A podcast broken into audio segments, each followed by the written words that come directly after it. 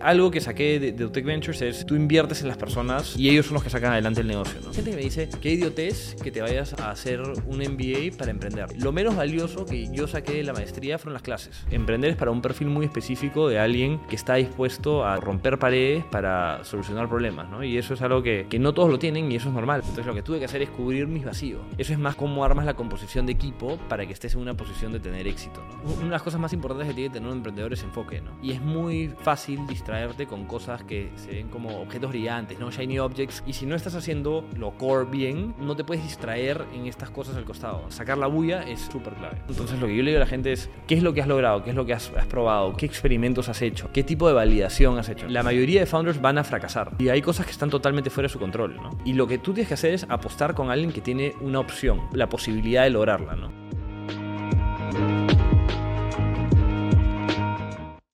Andrés, gracias por venir. No, encantado. Gracias por tenerme acá, Diego. ¿Cómo te trata la vida en México? Bien, bien. Eh, ahorita obviamente acá por Lima, así que también disfrutando estar en Lima.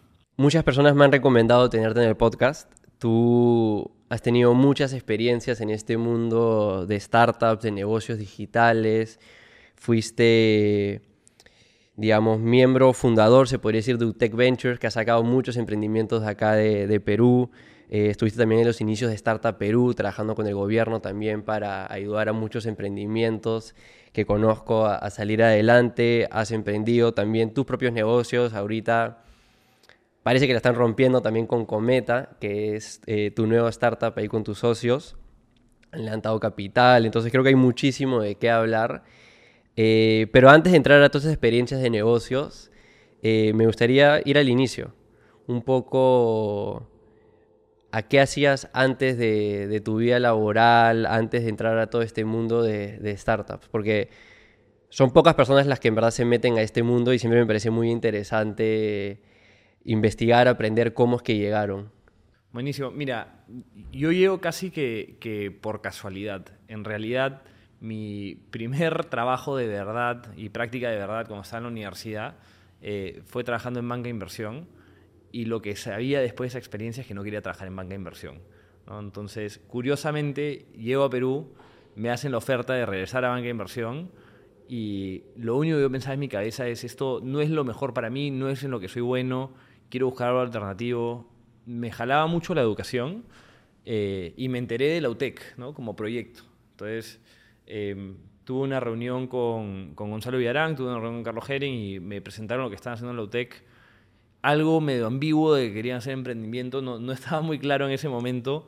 Eh, y cuando me dijeron que nos interesa que, que, vengas a trabajar en Lutec, ni la pensé dos veces. ¿no? dije, ya, esto es algo distinto, quiero probar algo distinto, me quiero arriesgar a, a, algo que en ese momento no era tan, tan claro que iba a ser, ni siquiera en la chamba y ni siquiera como la claridad hacia dónde iba Lutec en ese momento. ¿no? Eh, y me animé por hacer algo distinto, ¿no? a hacer algo que, que yo sentía que era de más impacto, ¿no? Eh, que es algo que a, a, mí me mueve. A mí lo que me mueve es tener impacto en las, en las chambas que voy. Me cuesta mucho no ver eh, lo positivo que generas en el mundo en la, en chamba que haces, ¿no? Entonces eso, eso fue algo que de frente me jaló para animarme a, a, a ir al UTEC, que fue mi primera chamba, ¿no? Eh, como tuve mucha suerte de poder ir a estudiar a Estados Unidos, que ahí curiosamente se dio un poco, bueno, un, poco de que mis papás también estuvieron en Estados Unidos, entonces eso me, me, me atrajo bastante. Eh, y lo otro fue que, que, que, yo jugaba fútbol, ¿no? Entonces... ¿De qué jugabas? Jugaba de lateral derecho. Era bastante malo, pero bien esforzado, ¿no? Eh, y tuve la suerte de ir a estudiar a Estados Unidos jugando fútbol. ¿Eras rapidito o no? ¿Sabes que no? Este, era correlón. Eh, eso es lo que tenía. Entonces... Y, y, te lo menciono porque creo que una de las cosas que yo le digo a la gente a mí, el, el fútbol me cambió la vida, ¿no? nunca fui el mejor, nunca fui el, el, el, más talentoso, es más, era promedio en el colegio. Y un día decidí que quería dedicarme a jugar fútbol bien. ¿A qué edad, te eh, acuerdas? 16 años, ¿no? eh, y ahí le empecé a meter con todo y lo que me di cuenta y una de las cosas que me abrió los ojos es, en verdad hay, hay, hay muchas cosas que tú las puedes sacar adelante simplemente por poner las horas y dedicarte a, a esforzarte en esas cosas, ¿no? Y eso me cambió el chip también de, eh, no sé, cuando tienes objetivos claros de lo que quieres lograr, si te ordenas, si te pones las metas y tienes el enfoque necesario, lo, lo, puedes conseguir. ¿no? ¿Hasta dónde llevaste el fútbol? Llegué a jugar en un breve periodo en segunda división. Eh, y, y, de nuevo, y a veces puede no ser tan claro como el, impacto que tuvo fútbol en mi carrera, pero una de las cosas que me dio es poder también trabajar con gente que, que, viene de distintos lugares de la vida, ¿no? Eh, ahí me tocó interactuar y entrar a un grupo. Eh, creo que la clase de management más fuerte que puedo haber tenido es estar jugando un equipo de segunda, eh, donde yo era el más distinto del equipo, uno de los más distintos del equipo por, por de dónde venía, ¿no? Y eso me obligó a tratar de, de, cómo generas vínculos con gente que, que, te ve como distinto, te ve como amenaza y entre otras cosas. ¿no? Entonces, esa, esa experiencia de entrar a ese grupo es de lo que más me ha servido en mi carrera. ¿no? Hoy día eh, creo que tengo muy buen manejo que puedo leer a la gente porque me vi obligado a hacerlo desde una etapa relativamente chica de, de, de, de mi vida. ¿no? Es un bootcamp intensivo de manejo de relaciones interpersonales con gente distinta a ti, como dices. Sí, sí, sí. No, sin duda. Y, y, y, la verdad que me llevé una experiencia increíble. En el momento fue frustrante, hubieron cosas complejas, pero me llevé una experiencia increíble que, que además creo que me ayudó mucho. En, en, en la UTEC, lo mencionaba antes también porque en la UTEC mi, mi, mi, jefe me decía que me contrató por eso, ¿no? Que dijo, ¿cómo no puedo tener un futbolista que, que, que venga a trabajar con nosotros, ¿no? Entonces... Eh, es algo que, que, a mí me parece súper importante, ¿no? También cuando, cuando he contratado personas uno de los principales indicadores de que alguien va a ser un buen fit para un negocio en etapas tempranas, que aspira a crecer, donde va a tener que haber bastante trabajo duro, que haya tenido una experiencia en cualquier deporte, sea corriendo, jugando tenis, jugando fútbol, lo que sea, me parece un gran indicador. Sí, mira, ser, eh, te, demuestra que es una persona competitiva, por lo menos, ¿no? Eh, y eso creo que es muy positivo, ¿no? Entonces, eh, lo digo yo también cuando veo contratar gente al equipo que, que hayan tenido algo y no te digo solamente deportes, ¿sabes? que tengan algo fuera de la chamba que los motive un montón, que los empuje eh, y que sean muy dedicados a eso o, que lo hagan bien y que tengan algún logro. Eso te, te habla de gente que, que, es competitiva naturalmente y es bueno tener gente competitiva en la empresa. ¿no? Entonces, cuando llegas a UTEC, ¿cuántos años tienes? Tenía 22. Que para los que no saben, ¿cómo definirías UTEC Ventures? Mira, UTEC Ventures es una aceleradora de negocios. Yo odio el término aceleradora de negocios, ¿no? porque después la gente se entrampa en esto es una incubadora, esto es una aceleradora. Al final lo que era la UTEC cuando yo estaba ahí es te dábamos 15 mil dólares y tratábamos de hacer lo posible para ayudarte en tu negocio. ¿no? Eh, es curioso, yo te diría ahora, mirándolo hacia atrás, pensaba que ayudábamos mucho más de lo que ayudábamos. Eh, y, creo que ese es un, comportamiento natural que tienes como VC, ¿no? que crees que tu impacto, VC Venture Capitalist, ¿no? los que invierten en estas cosas, ¿no? que crees que tu, tu impacto es más, más importante que por dar eh, consejos a nivel alto. Eh, puedes cambiar el trayecto de una empresa y, puede ser verdad, pero la mayoría de veces no, ¿no? O sea, las empresas se hacen de, de chamba dura y, y, ¿Qué pensaba el Andrés de esa época que, de lo que era necesario para sacar adelante un, un startup, un negocio de alto crecimiento? Mira, yo lo que pensaba en ese momento es que em, leyendo mucho, y leía mucho a Paul Graham, a otra gente en... los de Y Combinator. Los de Y Combinator, tipo, me obsesioné en copiarme lo que ellos decían, entonces yo pensaba que repetir un poco lo que ellos decían era, era buen advice, ¿no? Los mantras. literal. Y, y, en algunos casos creo que lo fue, ¿no? Em, pero pensaba que, que el, el, rol como de VC y demás y de, de, de, externos que te dan eh, orientación era mucho más importante de lo que en verdad es, ¿no? Hoy día cuando veo... Eh, los casos de éxito con los que yo trabajé al inicio es, o sea, 95% obra propia, ¿no? Si no más, ¿no? Eh, y tuve varios casos que, que, han tenido éxito hoy día, ¿no? Entonces... Eh, sí, o sea, estaba, antes de esta conversación me, me pasé por la página de UTEC Ventures. Han ayudado a más de 65 empresas a escalar, eh, una evaluación total de, de, inversión de más de 400 millones de dólares.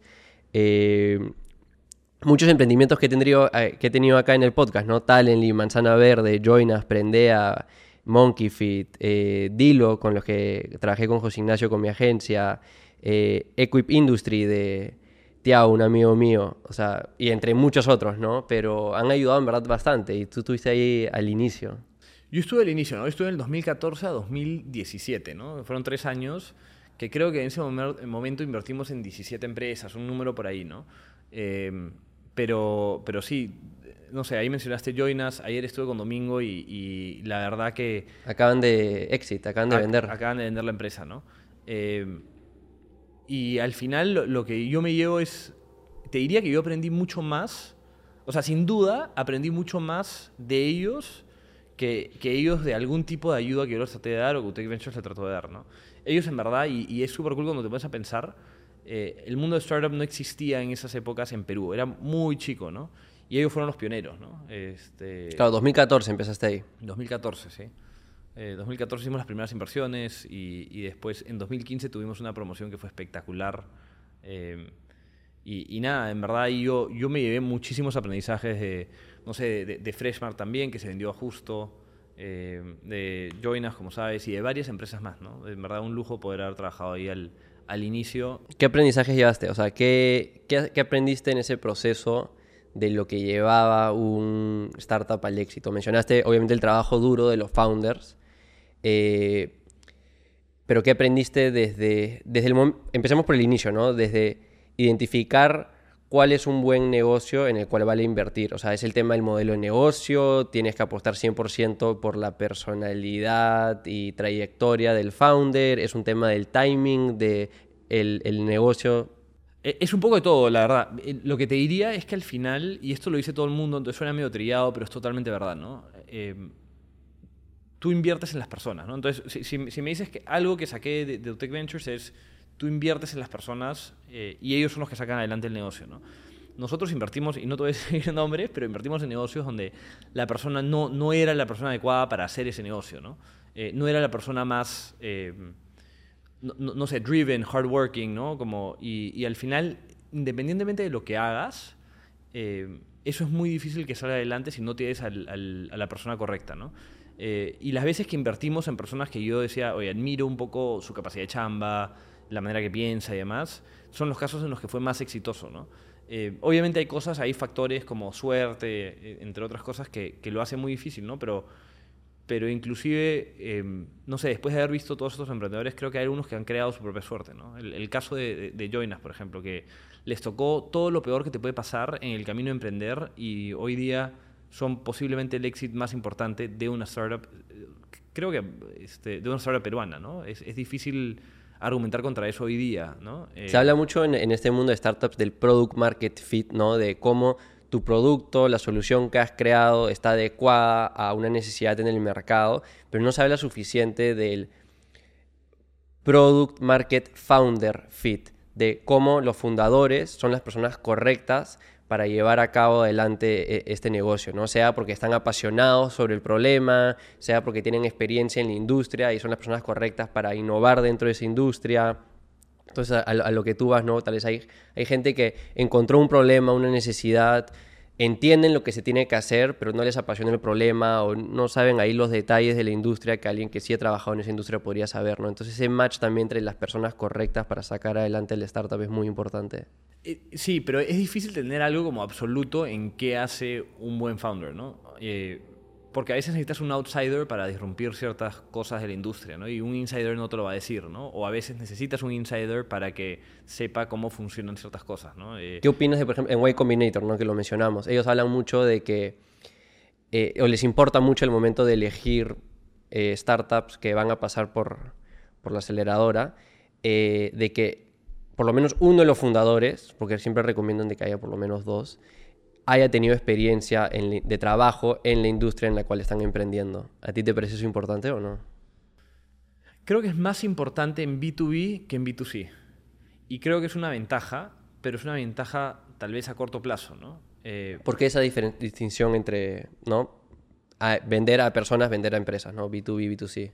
Sí, porque B2B al final los contactos son más importantes, ¿no? Entonces en B2C si tú haces algo más, eh, más abierto por ahí, el, Si al mercado le gusta, le gusta. el- eh, correcto, ¿no? Entonces, eh, y puedes aprender de expertos siempre, ¿no? Eh, entonces, no, no es que te dejes ser un experto, ¿no? En, en- en mis experiencias emprendiendo, que, que esta ya es mi segunda vez, eh, en, en B2C fue menos relevante ser un experto.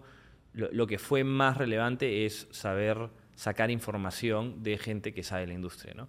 Y en B2B la diferencia es que tienes que ya saber un poquito cosas tal vez más técnicas, tener contactos eh, ayuda más, ¿no?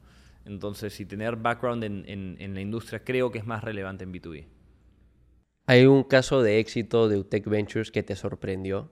Que tú dijiste, estos no la van a hacer y, y sí lo hicieron.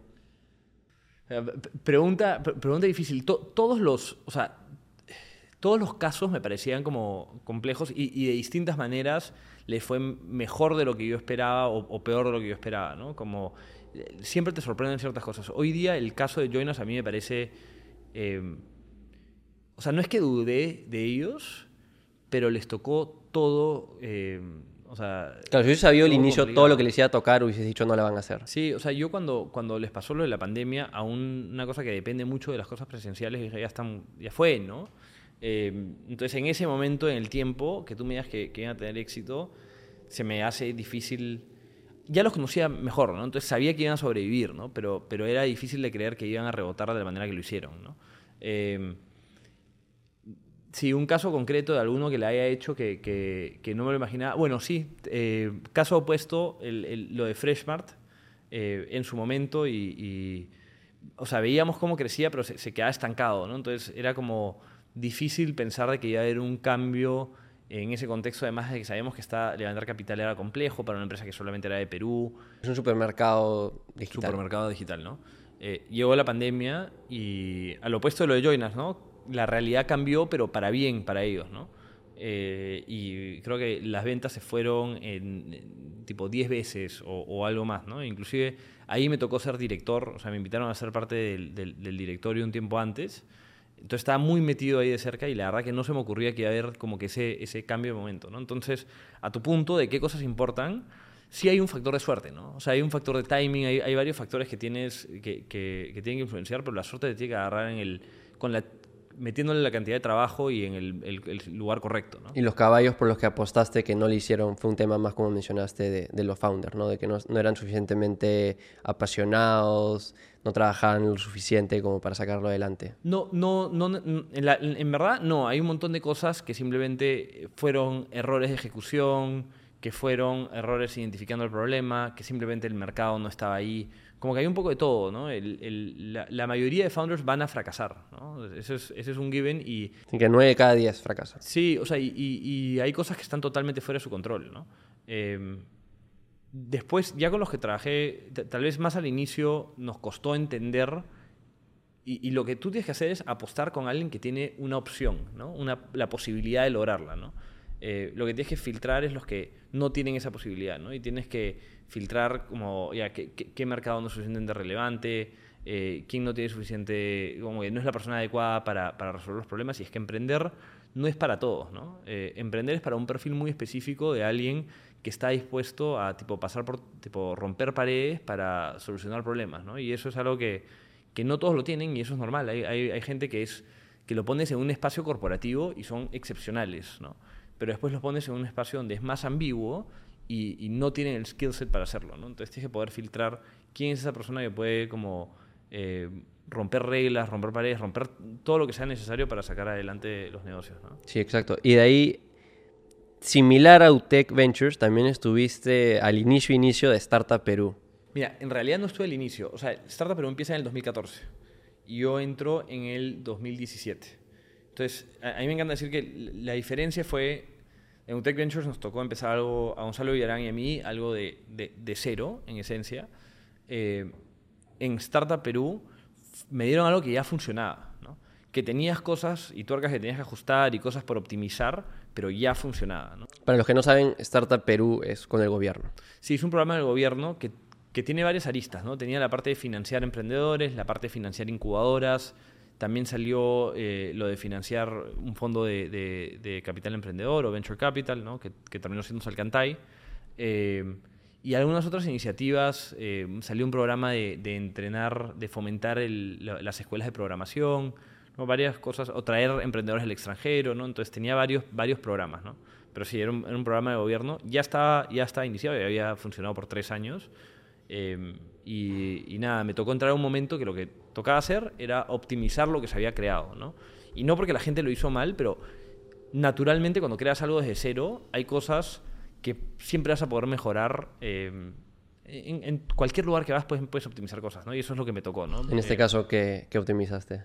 Mira, lo primero es, eh, entramos y vimos el proceso de selección, y el proceso de selección, o sea, era como un buen inicio lo que se había hecho, pero no había data que soporte la toma de decisiones, no, no, no, no se había hecho ese análisis y no, era porque el programa recién había empezado. No era extremadamente subjetivo. Sí, era relativamente... La etapa final era un pitch donde un jurado elegía, ¿no? Eh, y al final era un pitch de 10 minutos, con poca capacidad de hacer preguntas, no, no era una conversación, y, y, eso funciona para Shark Tank porque es un show, ¿no?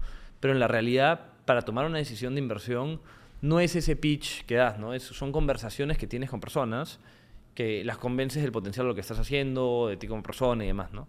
Entonces lo primero que vimos fue a través de data como eh, qué se estaba filtrando y eh, esencialmente era eh, la, elección lo que vimos era que era relativamente random, o sea, era aleatorio a quién, quién le dan el premio y quién no en la etapa final que era este pitch, ¿no?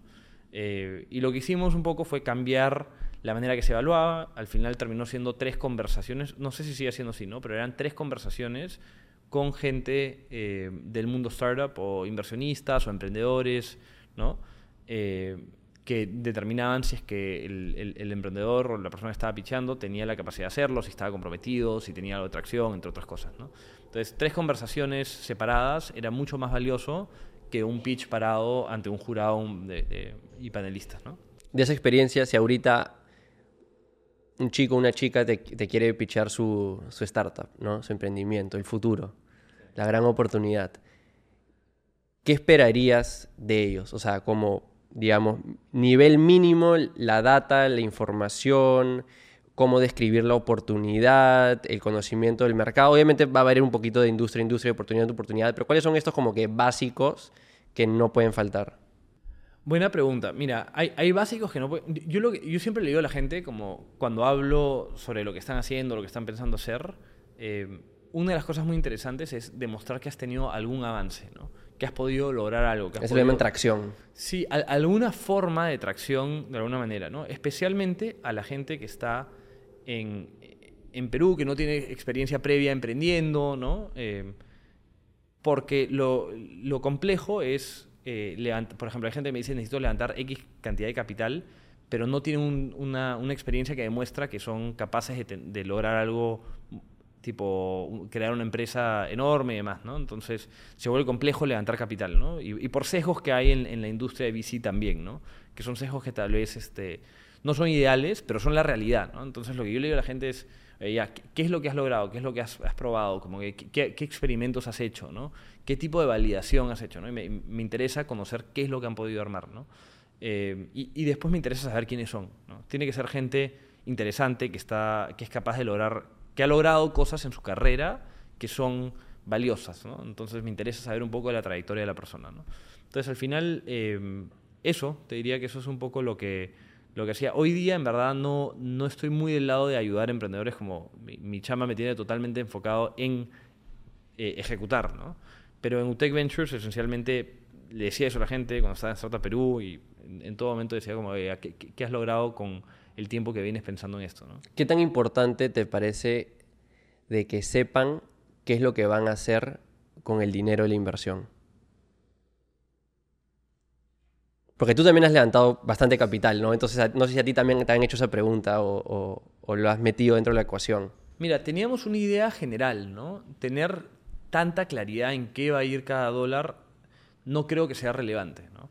Eh, en una etapa inicial, ¿no? En una etapa inicial lo que tú quieres hacer es eh, tener esa cantidad de dinero para llegar a, a, Product Market Fit, ¿no? Que mencionabas, ¿no? Eh, cómo vas a llegar a descubrir y cómo vas a validar la mayor cantidad de hipótesis con ese dinero, ¿no? Entonces, decir exactamente en qué vas a gastar no, es tan útil. E, es, bueno tener una idea, pero decir en qué vas a gastar exactamente cada parte del dinero en una etapa inicial me parece como demasiado planeamiento para algo que, que es súper ambiguo y poco predecible. ¿no? El ejercicio puede ser bueno, pero en la práctica no, es muy difícil que cumplas con ese ejercicio. ¿no? ¿Te costó irte de Startup Perú de UTEC? Me costó mucho irme de UTEC eh, yo sentía que Lutec era como mi, mi, bebé y, o sea, lo había empezado de cero. Empezamos en el campus de Santa Anita, que es una zona súper alejada, de, relativamente alejada de como... centro. del centro de donde está la parte empresarial, ¿no? Entonces, eh, llevarlo a Santa Anita, que después teníamos una oficina espectacular en Barranco, eh, después de haber invertido en tantos emprendedores, después de todo lo que habíamos logrado en ese momento, me costó mucho, pero el reto que, que, al que me trajeron en Startup Perú me parecía tipo increíble, ¿no? O sea, era llevar un poco los aprendizajes que, que saqué de UTEC Ventures a tratar de escalarlos en Startup Perú, ¿no? Eh, entonces me parecía que era una chamba que sentía que la podía hacer bien, que me interesaba en el nivel de impacto eh, y que era un, reto enorme para mi carrera, ¿no? Eh, y a una edad relativamente, yo tenía 24, 25 años, ¿no? Entonces, eh, para mí fue un reto enorme y, y, aprendí muchísimo, la verdad. Y ahí empezaste tu primer negocio oficial, ya, digamos, tuyo, que fue Codiable, ¿no? Sí.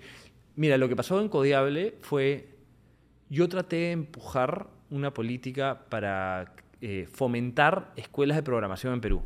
Yo dije, el, habían dos cosas, nosotros empezamos a, a, utilizar bastante data y hacer encuestas con los emprendedores y les preguntábamos como qué es lo, lo, lo que más necesitas. ¿no? Todos siempre dicen financiamiento como número uno, pero número dos, bien pegado, era acceso a talento. Uh -huh. ¿no? Entonces cuando yo vi eso dije, ya, el, el, el gap más grande siempre van a decir financiamiento, entonces como que eso, y eso lo estamos tratando de solucionar a través de Startup Perú, a través de otras iniciativas y demás, eh, pero el gap más grande que vamos a tener que solucionar es acceso a talento, generar más talento en Perú. Entonces mi pensada fue, ya, tenemos que, en ese momento, en mi rol, estoy en el, en el gobierno, quiero tratar de fomentar escuelas de programación porque todo el mundo dice que no tiene desarrolladores de software, ¿no?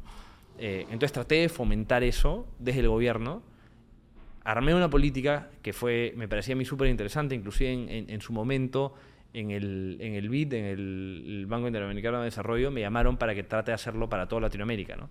Pero en Perú no lo podía sacar y me da rabia, como que me da rabia de que por temas, eh, te diría que más como políticos, eh, de que no tenía el apoyo interno, entre otras cosas, eh, no podía sacar adelante esta política que todo el mundo me decía que era súper potente, súper interesante, novedosa y demás. ¿no? Pero ¿cuál era ahí el, el motivo por cual no, lo, o sea, no, no tenían la visión de que... Oye, tener desarrolladores es algo importante para, el, para que nazcan varios emprendimientos, varios negocios, para que se desarrolle la industria tecnológica en el país?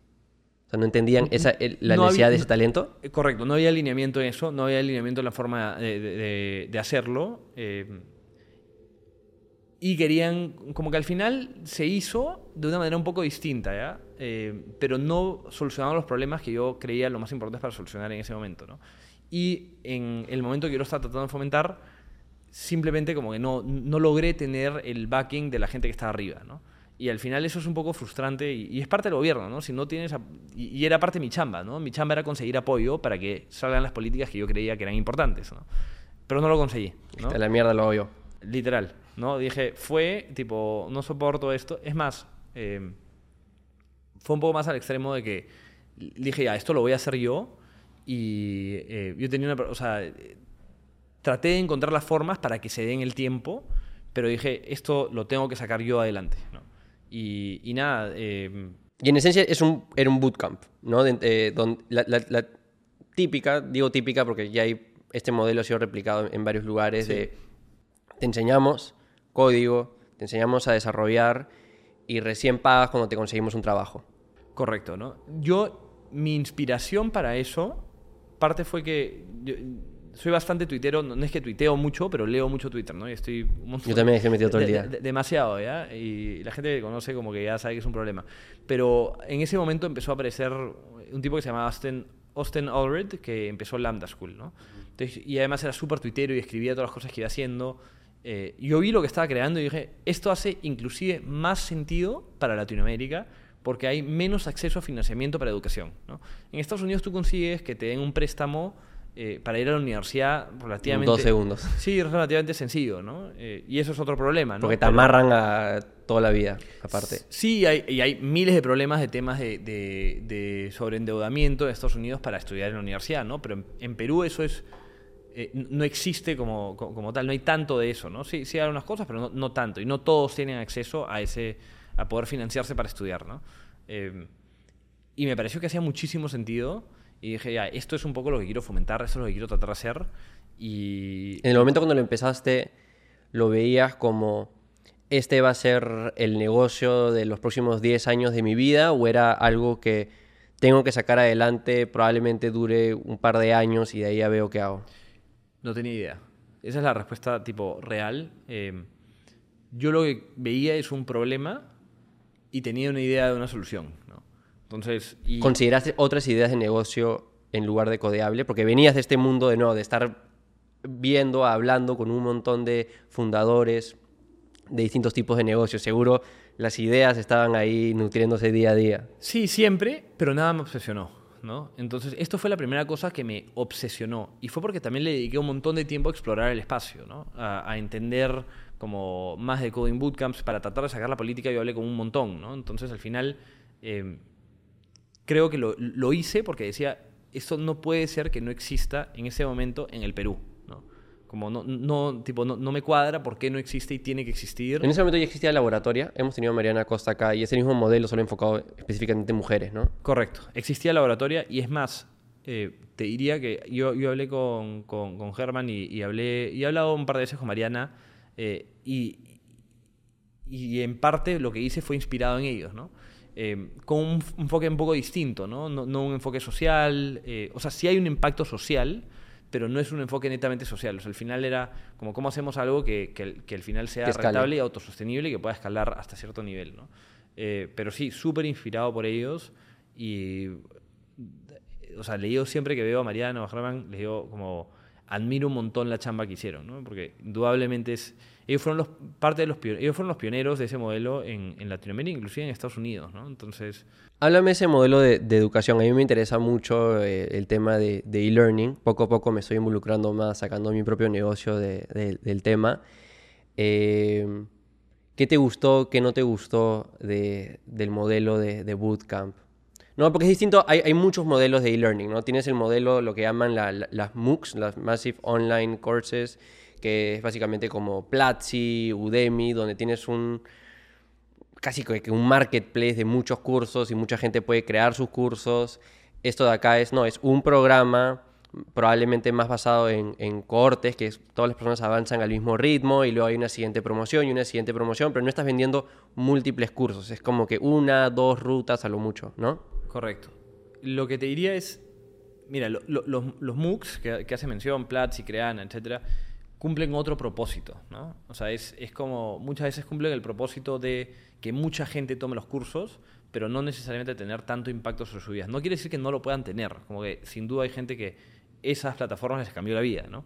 La realidad es que ni siquiera terminan los cursos. O sea, en muchos casos la, no, no, terminas el curso, ¿no? El, entonces, ahí un poco era... Eh, lo que yo quería es, a través de cohortes, hacer que, que esa parte de no terminar los cursos sí se dé, ¿no? Y otro punto importante es que en lo tuyo, en estos bootcamps, tú filtras a quién permites entrar. Literal. Porque, de nuevo, tú recién ganas dinero cuando esa persona consigue un trabajo. Entonces, si dejas entrar a cualquiera, estás perdiendo tiempo con gente que no le va a meter el esfuerzo requerido para obtener el resultado final. Sí, alinea los incentivos por todos lados, ¿no? Entonces, eso, eso me fascinaba, ¿no? Pensar en algo que... Yo venía, de, de nuevo, en el gobierno todo tienes que pensar en incentivos, ¿no? Como que si hago esta política, ¿qué incentivo genera? ¿Qué cosa puede ser normal? Entonces, la misma cosa me hacía pensar y yo miraba este...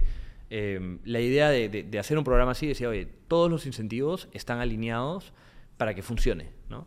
Para que funcione poniendo al estudiante primero, ¿no? Siempre con el estudiante enfocado en, en, que logre sus objetivos, o si no, no hay ninguna recompensa por eh, que haya pasado por el programa, ¿no? Entonces, eh, eso fue un poco lo, que me, apasionó del modelo.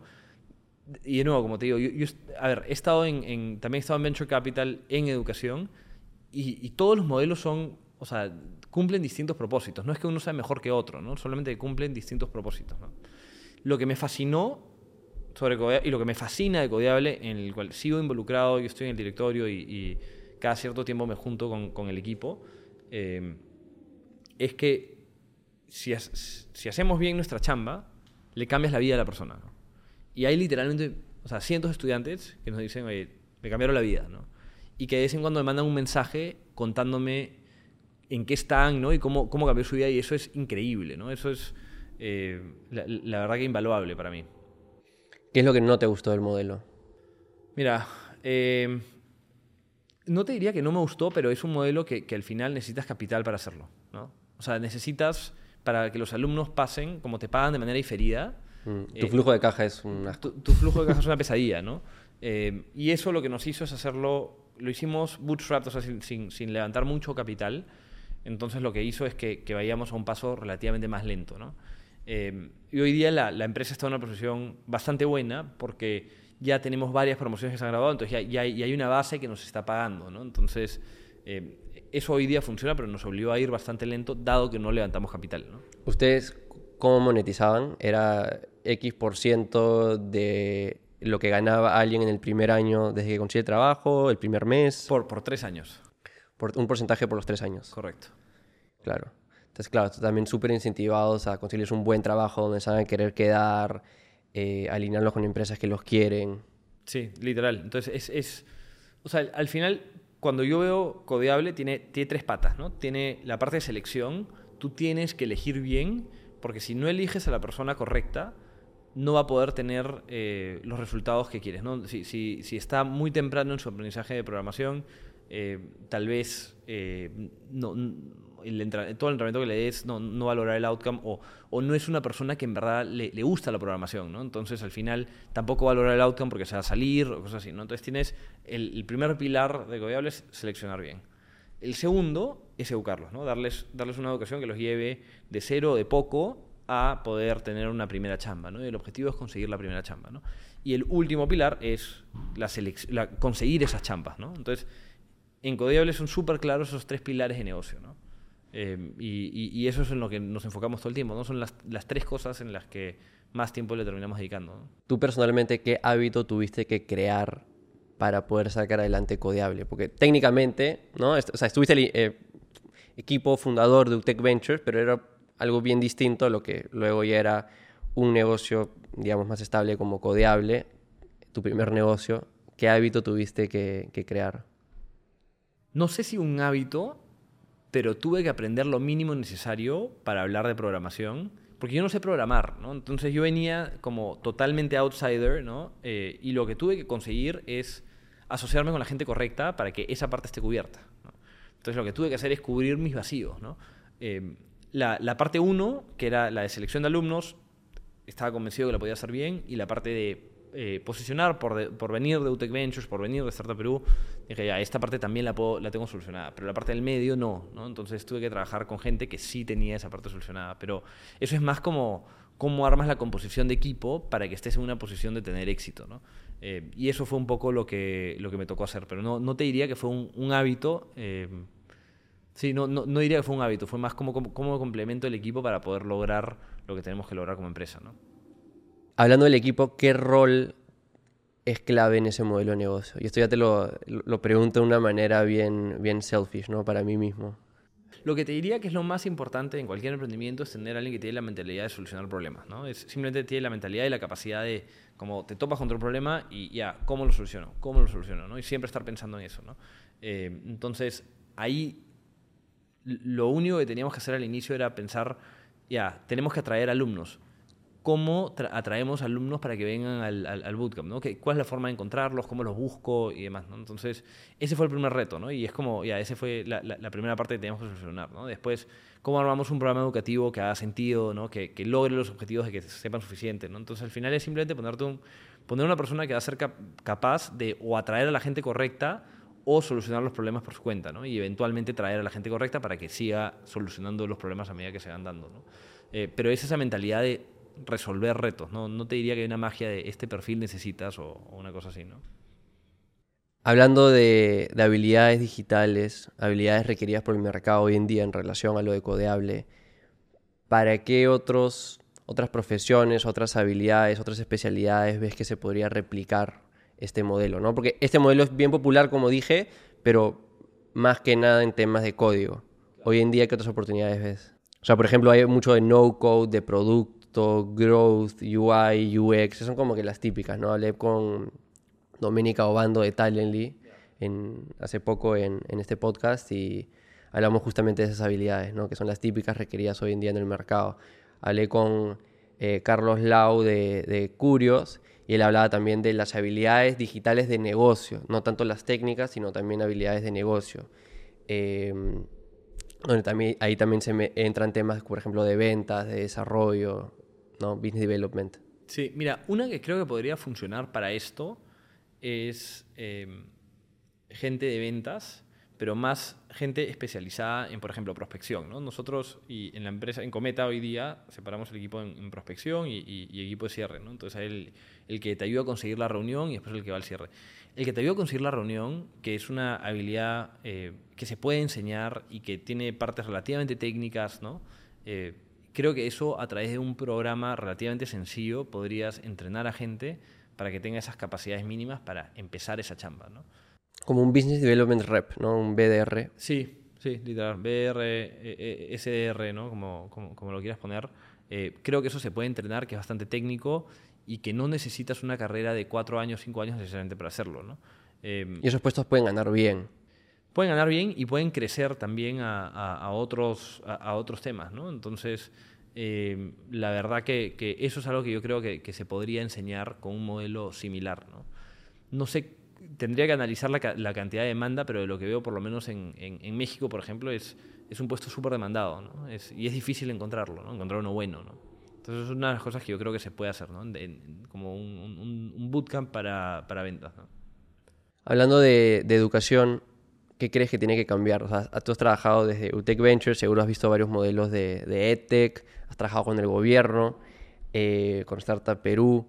Eh, de seguro ahí has, visto un poco también las deficiencias eh, de lo que podría ser la educación pública. Claro. No de manera directa trabajando en educación pública, pero ya de lo que significa trabajar con el gobierno y la burocracia que eso puede generar. Eh, tú has tenido una muy buena educación, desde seguro escolar, obviamente también de la, en la maestría, ahora si quieres hablamos de eso también. ¿Qué, ¿Qué ves que puede cambiar ahí? Sí, mira, te diría, o sea, y, creo que son dos cosas muy distintas. Antes hablaba mucho de cómo tiene que haber alineamiento de incentivos en educación superior, ¿no? Eh, porque el incentivo, entonces te, voy a hablar primero de educación superior y después te hablo de, lo que creo que debería cambiar en, en, el sector escolar, ¿no? En educación superior, eh, el, problema que tienes es que hay una asimetría de información muy fuerte, ¿no? El alumno escucha qué cosa es como lo típico para estudiar, pero no necesariamente sabe qué es lo más demandado. ¿no? Y la, la, institución le conviene en el corto plazo y también en el mediano plazo inclusive estar enseñando carreras que son demandadas por los alumnos, pero que no necesariamente son demandadas por los empleadores. ¿no? Entonces ahí están desalineados los objetivos de uno con el otro. ¿no? O, que, o tal vez que las universidades de educación superior están eh, incentivadas a enseñar carreras, temas que están demandadas hoy para poder decir, mira, todos nuestros graduados consiguen trabajo, apenas salen, pero no necesariamente son las mejores carreras dentro de cinco años, que es a la velocidad que se mueve el mundo hoy en día, ¿no? Eso es otra cosa, como que no hay, no hay, no hay, em, o sea, el, el, el, feedback loop, si quieres decirlo, toma mucho tiempo como para que tú puedas saber qué es necesario en ese, en ese momento, porque la carrera dura cinco años, ¿no? Eh, pero igual creo que el incentivo es netamente como cómo sumamos más alumnos a la universidad. Ese es el incentivo real que tiene la universidad. Eh, entonces, al final, eso está desalineado con lo que necesita el alumno ¿no? Y con lo que sabe el, alumno lo que debería estar estudiando, ¿no? porque no necesariamente saben cuáles son las carreras más demandadas. Entonces, esa parte es donde, donde creo que no, están alineados los incentivos y creo que eso es un problema. ¿no? Entonces cada vez creo que debería haber alguna forma de poder alinear más los incentivos eh, en, en, una forma de como corto plazo. En largo plazo, en teoría, deberían adaptarse. ¿no? En teoría la gente va a dejar de tomar carreras que no son demandadas por el mercado, pero el, el, feedback loop, como decíamos, es demasiado largo. ¿no? Entonces creo que hay algo ahí que se tiene que hacer para alinear más los incentivos para que la gente estudie las carreras correctas y para que los, las universidades o las instituciones independientemente de si son universidades o no, eh, se enfoquen en que sus alumnos tengan los mejores resultados, ¿no? No en tener más alumnos necesariamente. Claro, creo que también lo que estamos viendo es cómo ahora la gente quiere aprender más de gente que hace la cosa, ¿no? Hay esta frase de, eh, creo que es Naval Ravikant, que dice, la tecnología democratiza la información, pero consolida la producción refiriéndose a de que ahora la información, o sea, la podemos acceder desde cualquier lugar, ¿no? Sea YouTube, sea un blog, sea ChatGPT, etc. Entonces cualquiera puede extraer la información, pero eh, ahora también lo que genera es que cualquiera puede enseñar también. Y lo que sucede es que ahora la gente que es la mejor en un determinado tema puede enseñar a todos. ¿no? Ahora, el, el mejor profesor de matemática puede enseñar a toda Latinoamérica, ¿no? De manera digital. Entonces, ahí también o sea, se genera oportunidades de una mejor educación, ¿no? Y lo vemos con, con, estas MOOCs, con Creana, etcétera, etcétera. Traes a los mejores para que enseñen y enseñan a muchísimas personas. Y también crea obviamente un riesgo para las instituciones educativas de que han perdido este poder o lo que sea, porque ahora cualquiera prende un micrófono, una cámara y enseña a toda la población y qué tan relevante es el profesor de esa universidad que no tiene tanto brand, en verdad no ha hecho tanto como esta otra persona, etcétera, ¿no? Entonces, hay muchos cambios que están sucediendo. Hay otra gráfica que vi que compartió Mark Andreessen, que distintos productos, distintas categorías, eh, cómo en el tiempo habían cambiado sus precios. ¿no? Tienes, por ejemplo, productos como televisores, ¿no? O, eh, estos electrodomésticos, que con el tiempo los precios son desplomados, están bajísimos. ¿no? En, el pasado un televisor, un plasma te costaba un montón de dinero, hoy en día cada vez son más baratos. Y las dos cosas que habían subido en el tiempo eran eh, salud, ¿no? healthcare, y educación, y educación eh, a manera, digamos, a la tradicional, ¿no? Las universidades. Entonces son justamente estos sectores que hay mucho potencial de, de disrupción. Totalmente alineado de que hay un montón de, de, oportunidades de disrupción en, en, en, educación superior. Creo que va a tomar mucho más tiempo de lo que la gente piensa. No se habla mucho de eso, pero al final eh, creo que los números de la gente que va a la universidad siguen incrementando en Latinoamérica. Como que es, es el, el, el tener un título sigue siendo valorado. Puede que no ser por, por, por eh, las empresas, o todavía sí, creo que la mayoría todavía valora eso un poco, eh, y va a tomar tiempo de que cambie eso, ¿no? Y eso iba con mi punto del feedback loop, que es, que es tardado, ¿no? Eh, y creo que va a tomar más tiempo de lo, que, de lo que creemos, pero lo que espero es que eventualmente ir a la universidad sea como algo no necesario, ¿no? Que es, una opción, como el hacer una maestría es una opción para tener una carrera tal vez que va más rápido, eh, pero, pero tampoco es necesario, ¿no? No, ¿no? no, tiene que pasar, ¿no? Hay otras formas de llegar a lo mismo. Creo que también hay un piso, digamos, bien alto de qué título, qué institución todavía es validada por el mercado, ¿no? Por ejemplo, en, en Estados Unidos, ¿no? Hay muchísimas, muchísimas universidades pero que en verdad importan, de que en verdad como que tienen jale, tienen un brand, son bien pocas. Entonces he estado en, en Stanford, ¿no? Y, y, obviamente Stanford te abre un montón de puertas, pero la número 70, mmm, no tanto. Eh, entonces, eso es un punto importante.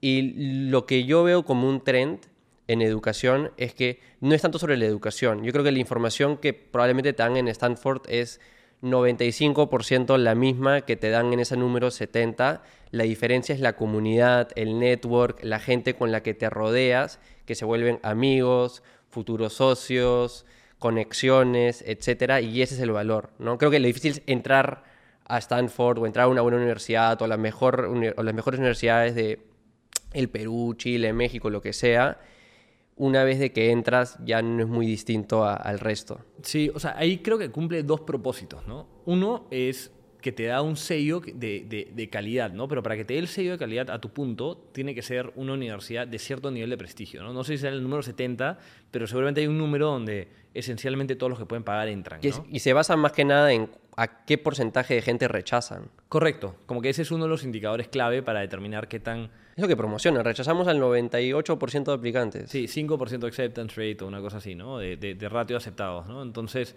al final creo que ese, ese sello va a seguir siendo importante y va a ser más, o sea, inclusive creo que se va a volver hasta más difícil entrar a las mejores del mundo, ¿no?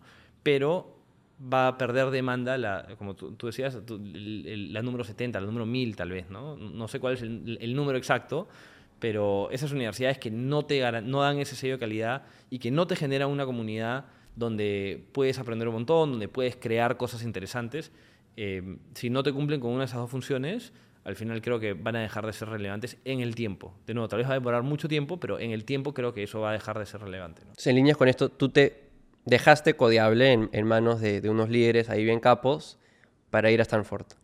Sí, un poco lo que yo me di cuenta es, yo tenía, el, mi objetivo de vida era, quiero cambiar la educación a escala en América Latina. esa era como una meta que me tracé una vez que empecé Codeable. ¿Te acuerdas ese momento donde dijiste como que este es, esto es en lo que me voy a enfocar? Se fue dando en el tiempo eh, mientras iba, es más, creo que mientras iba postulando al MBA y me hacía la idea de que quiero ir a Estados Unidos, era como, ya, ¿por qué quiero hacer un MBA? ¿no? Porque inicialmente por ahí fue un poco porque es lo que la gente hace, ¿no?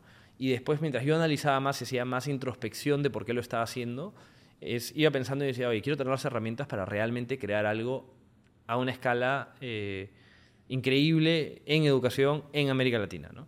Y quería tener un impacto que vaya más allá de Perú, ¿no? Como que me fui dando cuenta como el, el, mundo es más grande que Perú y en ese momento para mí, eh, obviamente que era evidente, pero en la práctica no lo estaba dejando claro con mis decisiones de carrera. ¿no? Entonces ahí dije, oye, eh, doy un freno, ¿qué tengo que hacer? Eh, claramente tengo que ir a, a, estudiar o, irme a una comunidad que me, me, prepare para que yo pueda lograr crear la empresa más grande de educación en América Latina, que era un poco lo, que yo estaba pensando que, quería hacer. ¿no? ¿Y te preparó? Sí, sin duda. Pero me preparó de maneras que la gente piensa, o sea, hay, gente que me dice, oye, qué idiotez que te vayas a, a, hacer un MBA para emprender, ¿no?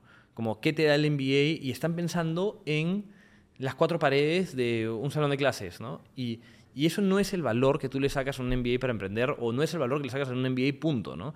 Eh, lo menos valioso que yo saqué de la maestría fueron las clases. O sea, por lejos, ¿no? A lo que dije, ¿no? Es mucho más la, la, la, comunidad, las conexiones, estar rodeado de gente que aspira a grandes cosas como tú aspirabas. O sea, la única habilidad técnica que saqué, o la, habilidad como que práctica que saqué es que aprendí a jugar tenis, ¿no? O sea, en verdad no, no saqué nada realmente eh, que yo pueda decir como que ahora sé hacer un modelo financiero mucho mejor o, algo así. ¿no? Eh, lo que sí saqué fue amigos para el resto de la vida, profesores que después han sido mis inversores, saqué contactos, conseguí que los inversores me hagan caso. ¿no? O sea, cuando empecé Codiable hubiera sido imposible para mí tratar de hablar con los inversores con los que hablo hoy día o los que hablé en ese momento, en el momento de levantar capital para Cometa. ¿no? Entonces, simplemente me puso en una posición para tener éxito, me puso en una posición de estar rodeada de gente que yo siento hoy día que es mucho más capa que yo, ¿no? Como, y que en ese momento me empujaba a, ser mejor, ¿no? Entonces, la verdad que eso sí fue súper potente para mí y hubiera sido imposible o muy difícil que logre lo que, he logrado si no hubiera tenido el apoyo de, pasar por una experiencia como la que fue Stanford para mí, ¿no? ¿Y en qué momento surge la idea de Cometa? Mira, yo entro al MBA diciendo voy a emprender. Y, una de las cosas que creo que hago relativamente bien es que me, pongo objetivos y después voy pensando cómo llego a ese objetivo. ¿no? Entonces, no es que, oye, a una fumada de que quiero ser la compañía más grande de Latinoamérica en educación y eh, voy caminando por el mundo eh, a ver si se me chispotea algo y, y, lo creo. ¿no? Yo armé un plan relativamente estructurado para mí mismo. Yo lo que dije es, quiero trabajar en un VC de educación, aprender qué es lo que hay en el resto del mundo y definir cuál es mi tesis de lo que hace falta en Latinoamérica. ¿no? Y ese literalmente fue mi proceso. Mi primer año llego, estaba en transición de codeable, poniendo el CEO, todo el rollo, eh, y, trabajando y manteniéndome cerca. ¿no? Entonces los primeros seis meses fueron eso. Los segundos seis meses fue, empecé a trabajar con, con un VC, uno que se llama Rich Capital, que es donde está Enzo, eh, el, el, partner con el que yo trabajé directamente fue, fue Esteban, ¿no? Eh, Esteban Sosny, que para mí ha sido un mentor en, mi, en, este proceso, en esta segunda, segunda parte de mi carrera, ¿no? Eh, y empecé a trabajar con, con, con, Esteban y mirar qué es lo que había en... Con él en específico trabajé qué, qué es lo que había en Brasil, ¿no? Y empecé a ver de que en Latinoamérica hay muchas empresas para la parte de educación superior, ¿no? La parte de, como ya cuando la gente quiere entrar a, a, ser parte de la fuerza laboral. Upskilling. Literal. Y, y, creo que es porque es más natural para la gente que lo está creando. Es como que es más fácil crear, en mi caso, un programa de programación porque entiendo qué es lo que necesita el mercado y lo vengo escuchando. ¿no? Entonces el problema era evidente para mí y para mucha gente. ¿no? Eh, pero el sector escolar es un sector que estaba mucho más desatendido. ¿no? Cuando piensas en soluciones de calidad o que hayan levantado Venture Capital, había muy poco. ¿no? Yo miraba y en verdad casi que no habían eh, empresas de, de, la magnitud que hay en educación superior, ¿no? Eh, y lo mira, lo ves en Perú, ¿no? Hay, hay pocas en Perú que estén enfocadas en, en, educación básica y casi todas están en, lo otro, ¿no? Y entonces empecé a explorar qué es lo que hacía sentido eh, para eso, ¿no? Y, y, lo que hice fue me junté, yo tenía varios amigos, pero lo que iba pensando es quiénes pueden ser mis socios, ¿no? ¿Con quién quiero crear una compañía, ¿no? Y una de las cosas que yo detecté, como también en su momento en Codiable detecté, es que, tipo, ¿en dónde tengo vacíos, no? Por un lado tenía vacíos en eh, la parte de producto y tecnología, ¿no? Entonces, ahí es que conocí a Mateo, me pareció brillante, me pareció brillante en producto y tecnología y dije, ya, quiero hacer algo con él, ¿no? Y me quedó súper claro, ¿no? Quiero explorar hacer algo con él. Y con eh, la otra parte que yo pensaba es, necesito tener cualquier cosa a escala en educación, creo que tiene que tener un componente de fintech, ¿no? Ya, entonces, ¿quién es el más capo que sabe fintech? Porque yo sé algo, pero no sé tanto, puedo aprender, pero prefiero tener a alguien que realmente entienda el tema, ¿no? Y ahí Gonzalo, mi otro socio, eh, era súper capo, había estado trabajando en Affirm, que es una empresa de, estas de, de eh, compra ahora, paga después, o buy now, pay later, ¿no? gigante. Sí, gigante, que él estuvo hasta casi el IPO, ¿no? O hasta el IPO, no, no, recuerdo bien. Pero nada, sabía que Gonzalo sabía muchísimo acerca del tema. ¿Tú, ¿Tú cuáles veías como tus habilidades? mis, mis, habilidades son como sacar las cosas adelante, ¿no? Resolver problemas. Como, es súper. Cuando la gente me pregunta, soy lo más generalista que hay en el planeta, ¿no? Como que no siento que tenga una habilidad concreta. Eh, creo que soy un buen manager, ¿no? Eso. eso, eso vendiendo. Eh, vendiendo me ha tocado aprender. Eso, o sea, B2B sales nunca lo había hecho, pero lo averigüé, ¿no? Como que ya tengo que resolver cómo hacerlo. Pero es más operador. Totalmente, ¿no? Eh, y al final lo que dice es, veía estas habilidades complementarias, nos juntamos como equipo y tomamos una clase que es una clase famosa en Stanford que se llama Startup Garage. ¿no? Eh, de Startup Garage, por ejemplo, ha salido DoorDash. ¿no? Entonces es como, tomábamos esta clase los tres juntos que esencialmente es una clase que seguramente la equivalente en una universidad local en Latinoamérica va a ser relativamente parecida en cuanto a eh, contenido, pero lo que nos decían es, ya, enfóquense en un área de un problema y hablen con usuarios. Y nos dan cierta estructura para cómo hablar con usuarios. ¿no? Quiero, quiero, quiero seguir con eso, pero es que me parece recontra curioso este proceso que, que abarcaste con tus socios, porque he tenido muchas de estas conversaciones con emprendedores, tanto dentro del podcast como fuera, y suele ser el, el proceso, y el proceso suele ser, uno de los founders tiene una idea y recluta a uno o dos co-founders y sacan adelante esa idea. Lo tuyo fue distinto en el sentido que es, oye, quiero emprender, sé eso, sé que quiero ya el rubro de educación, sé que quiero fintech, voy a encontrar a la gente y averiguaremos qué hacemos. Sí, o sea, ese fue más o menos... Y otra cosa que influenció eso, eh, sin duda yo entré al MBA pensando con quién puedo crear algo. Eso, eso era, tipo, lo, tenía súper claro, ¿no? Eh, y qué puedo crear. Entonces esas cosas las armé en paralelo. Y lo otro que gatilló que sea de esta manera fue que eh, teníamos que elegir quién era el equipo para la clase. ¿no? Entonces hay cosas que también por contexto te suceden. Ese fue el contexto que yo tenía que elegir con quién trabajaba en esta clase. ¿no? Eh, y cuando se los comenté a los tres, los, estamos a los dos, los, tres estamos alineados en, sí, oye, nuestro objetivo en el MBA es idealmente emprender. Eh, a todos nos sonó interesante educación en Latinoamérica. Entonces, creo que eso fue un poco más empujado por mí, como te digo, de, lo que venía. Eh, y tuve la suerte de que se quieran sumar a esa exploración. ¿no? Y te dijeron, ya, habla con usuarios. En claro, ahí empezamos en la clase. Mi idea es, ese verano trabajé en VC y dije, ya, voy a averiguar cuál es la idea. Y, y vine con como cuatro distintas ideas de cosas que queríamos explorar. Exploramos cosas hablando con usuarios, más enfocado en educación superior, que era donde yo tenía experiencia. Eh, y después me di cuenta, oye, en verdad lo que falta es en educación básica. De nuevo, como te, tu punto, como me fui dando cuenta, es, hay un montón de soluciones que ya se están haciendo para educación superior o para entrenar a gente para, la, para que trabajen, pero no están enfocados en educación. Entonces ahí lo que dijimos fue, oye, ya empecemos a hablar con colegios, ver qué onda, qué falta, ¿no? Y ahí rápidamente nos dimos cuenta de un montón de problemas, ¿no? Había muchísimos problemas y fue como que hubo un clic eh, muy claro cuando empezamos esas conversaciones de ya, acá hay algo interesante. ¿no? ¿Qué encontraron? ¿Cuál fue el problema? Sí, lo que encontramos al final es que no habían soluciones. El, problema grande, y especialmente en ese momento, es que los colegios tenían retos de flujo de caja. Y los tienen o sea, todavía, ¿no? Pero más ahí, inclusive con el contexto de COVID, ¿no? De que la gente no estaba pagando tiempo, estaban demorados, algunos habían perdido el trabajo y demás, ¿no? Entonces lo que vimos es, oye, tenemos que dar una manera de solucionar que tengan el flujo en el momento correcto gastaban muchísimo tiempo haciendo la cobranza, después no tenían claridad de quién ha pagado, quién no ha pagado, era esencialmente un desorden y no necesariamente porque no tenían las capacidades administrativas, sino porque no tenían las herramientas para poder tener esa gestión administrativa correcta. ¿no? Eh, entonces eso fue súper evidente para nosotros muy rápido, ¿no? como que pain point inmediato de, de, lo que veníamos escuchando con los colegios. ¿no? Y curiosamente, eh, yo le había avisado, lo que te pasa en Stanford es que como la trayectoria de emprendedores en Latinoamérica que emprenden desde Stanford para Latinoamérica es, es muy alta, o sea, muy buena, eh, los fondos están cerca. ¿no? Y más en un contexto de 2022, 2021, cuando todo el mundo está un poco loco con, con invertir en, en, en, en, Latinoamérica y en el mundo. ¿no?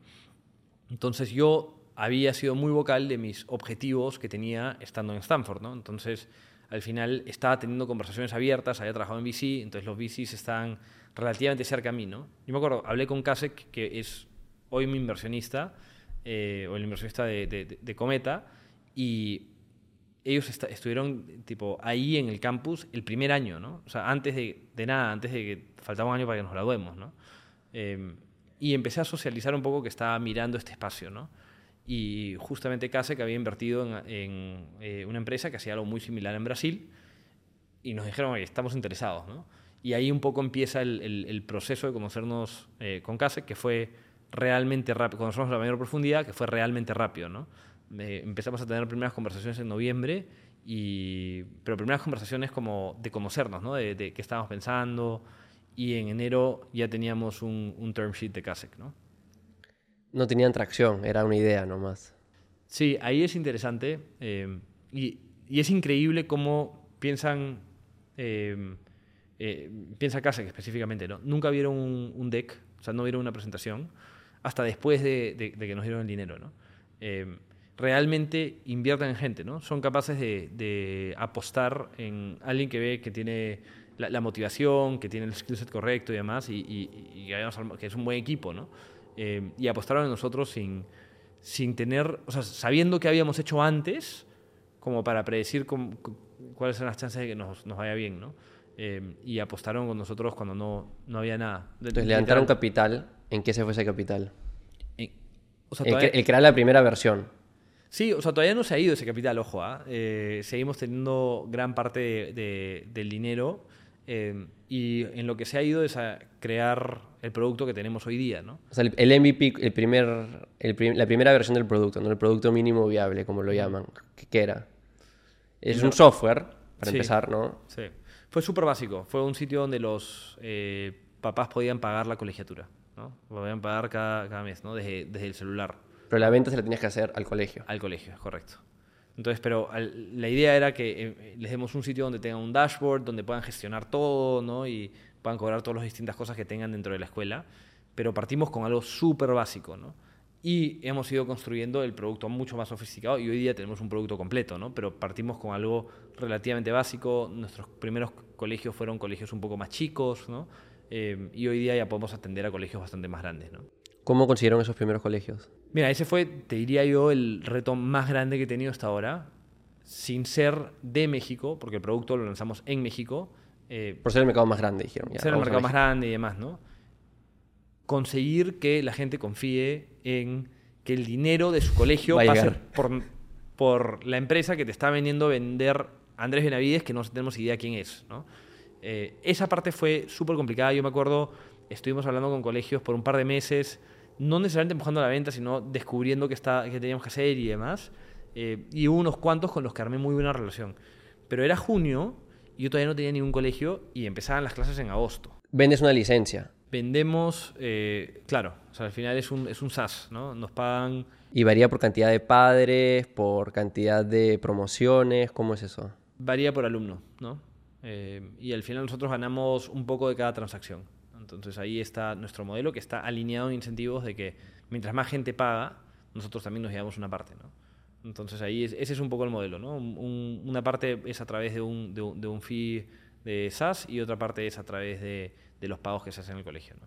¿Y qué es lo que más te agarró desprevenido a ti, al equipo de, de esta industria de, digamos, de colegios?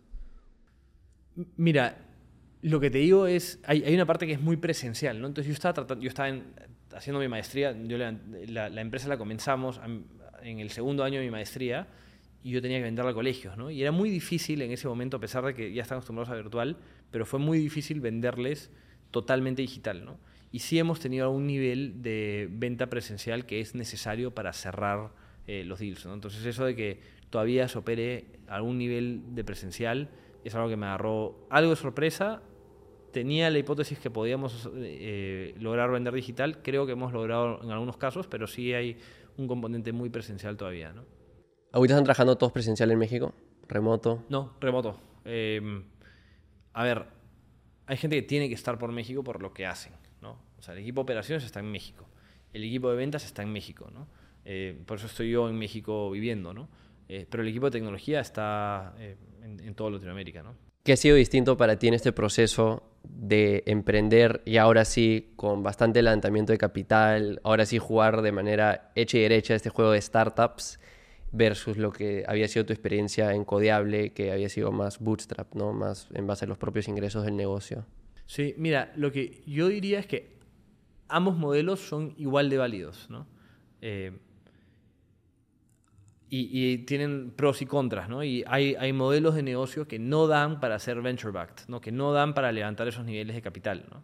Eh, hay, hay en, en, este caso, como mirándose atrás, creo que hace mucho sentido el paso que tomé de hacer uno que, que era bootstrapped. Además, no creo que hubiera tenido la capacidad de levantar capital, así hubiera sido el negocio correcto en ese momento de mi carrera, ¿no? Entonces, tú también te tienes que adaptar a la realidad en la que estás, ¿no? Hay, gente que eh, no se me hubiera ocurrido en ningún momento. Nosotros levantamos poco más de 5 millones de dólares sin nada, ¿no? Eso no era factible ni por dónde estaba Latinoamérica, ni por dónde estaba yo en mi carrera, ni, ni por nada en el momento que empecé Codiable. Entonces, eso me obligó a afrontar las cosas de otra manera, ¿no? Eh, y, a ver, al final, en, en, este modelo está jugando mucho más a tener algo que sea rentable en el más corto plazo, porque los ingresos son los que financian la, las cosas que haces, ¿no? Entonces, eso eh, te obliga a hacer un negocio que es un poco distinto, que al final puede terminar siendo súper escalable, pero partes con una mentalidad un poco distinta. ¿no? En lo de bici te, te, te puedes dar ciertos eh, lujos de, de, invertir más en un equipo inicial, en crear un producto más sólido, eh, y eso va a hacer que no necesariamente seas rentable el día cero cuando tomas en consideración los costos de operación que tienes, ¿no? los costos de equipo que tienes. ¿no?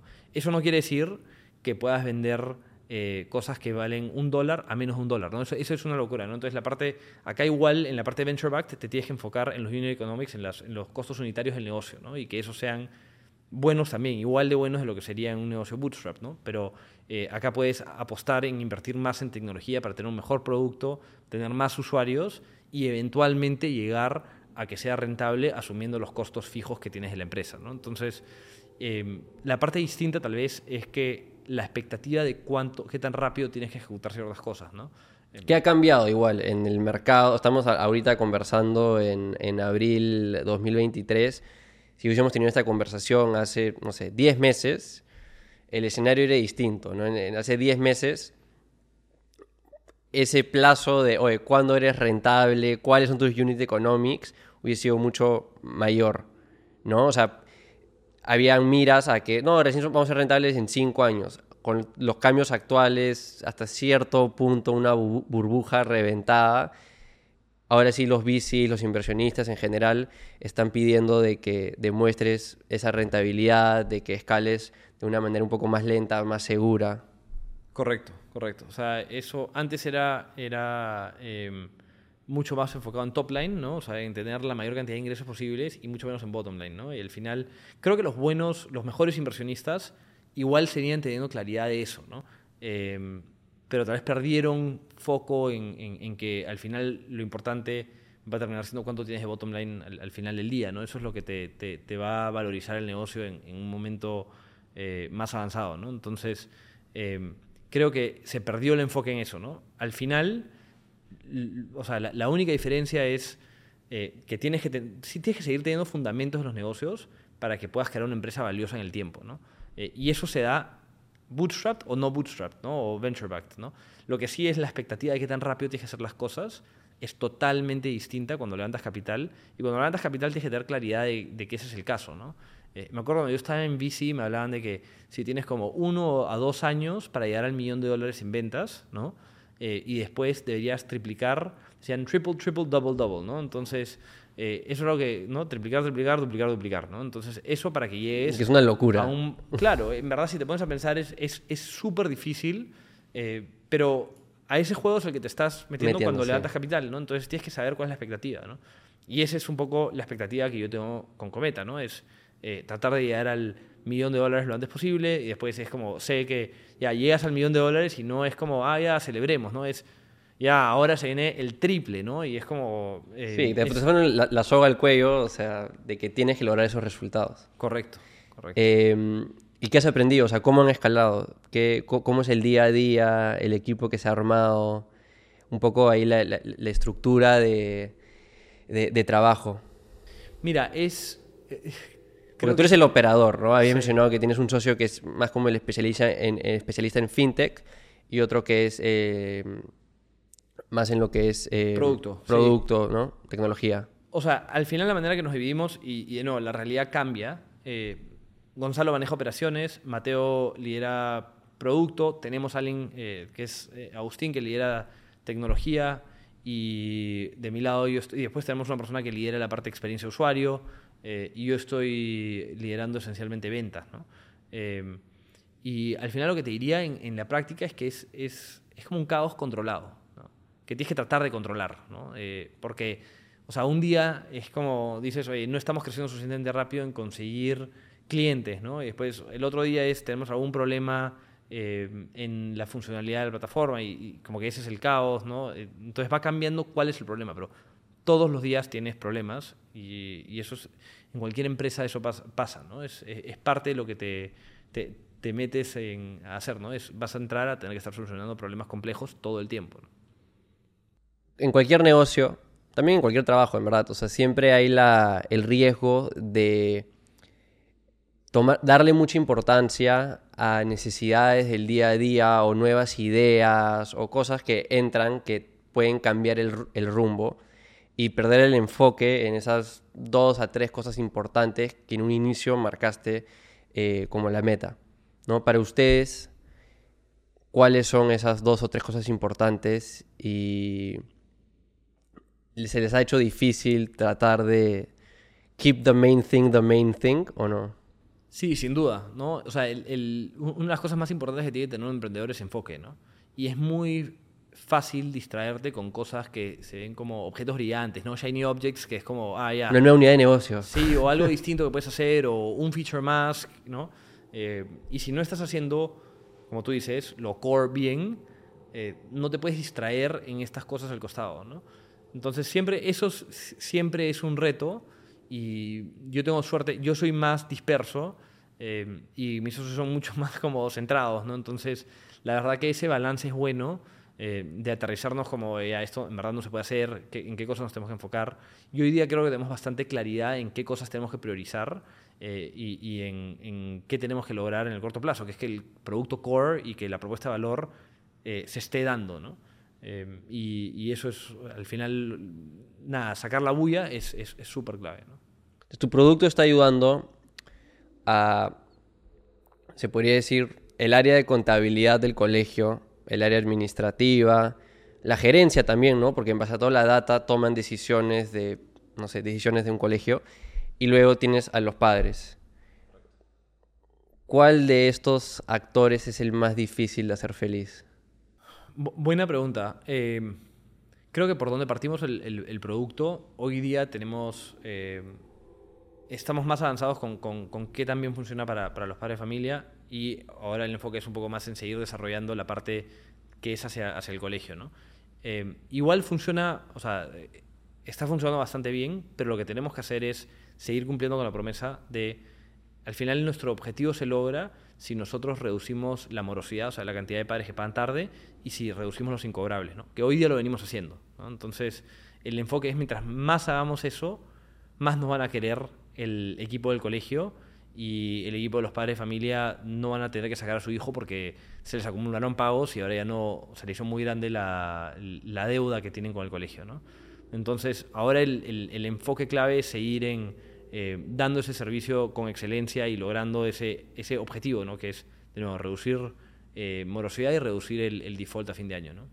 es un objeto brillante, algo que los tienta a meterse a todo el lado, digamos, más fintech, de través, tal vez dar préstamos a los padres o algo por el estilo, como hablamos que en una parte de esta conversación de que en Estados Unidos es muy común esa parte de préstamos para educación y todo eso. Sí, mira, y esas son las cosas en las que mis socios han sido muy buenos en decirme como aguanta. Tranquilo.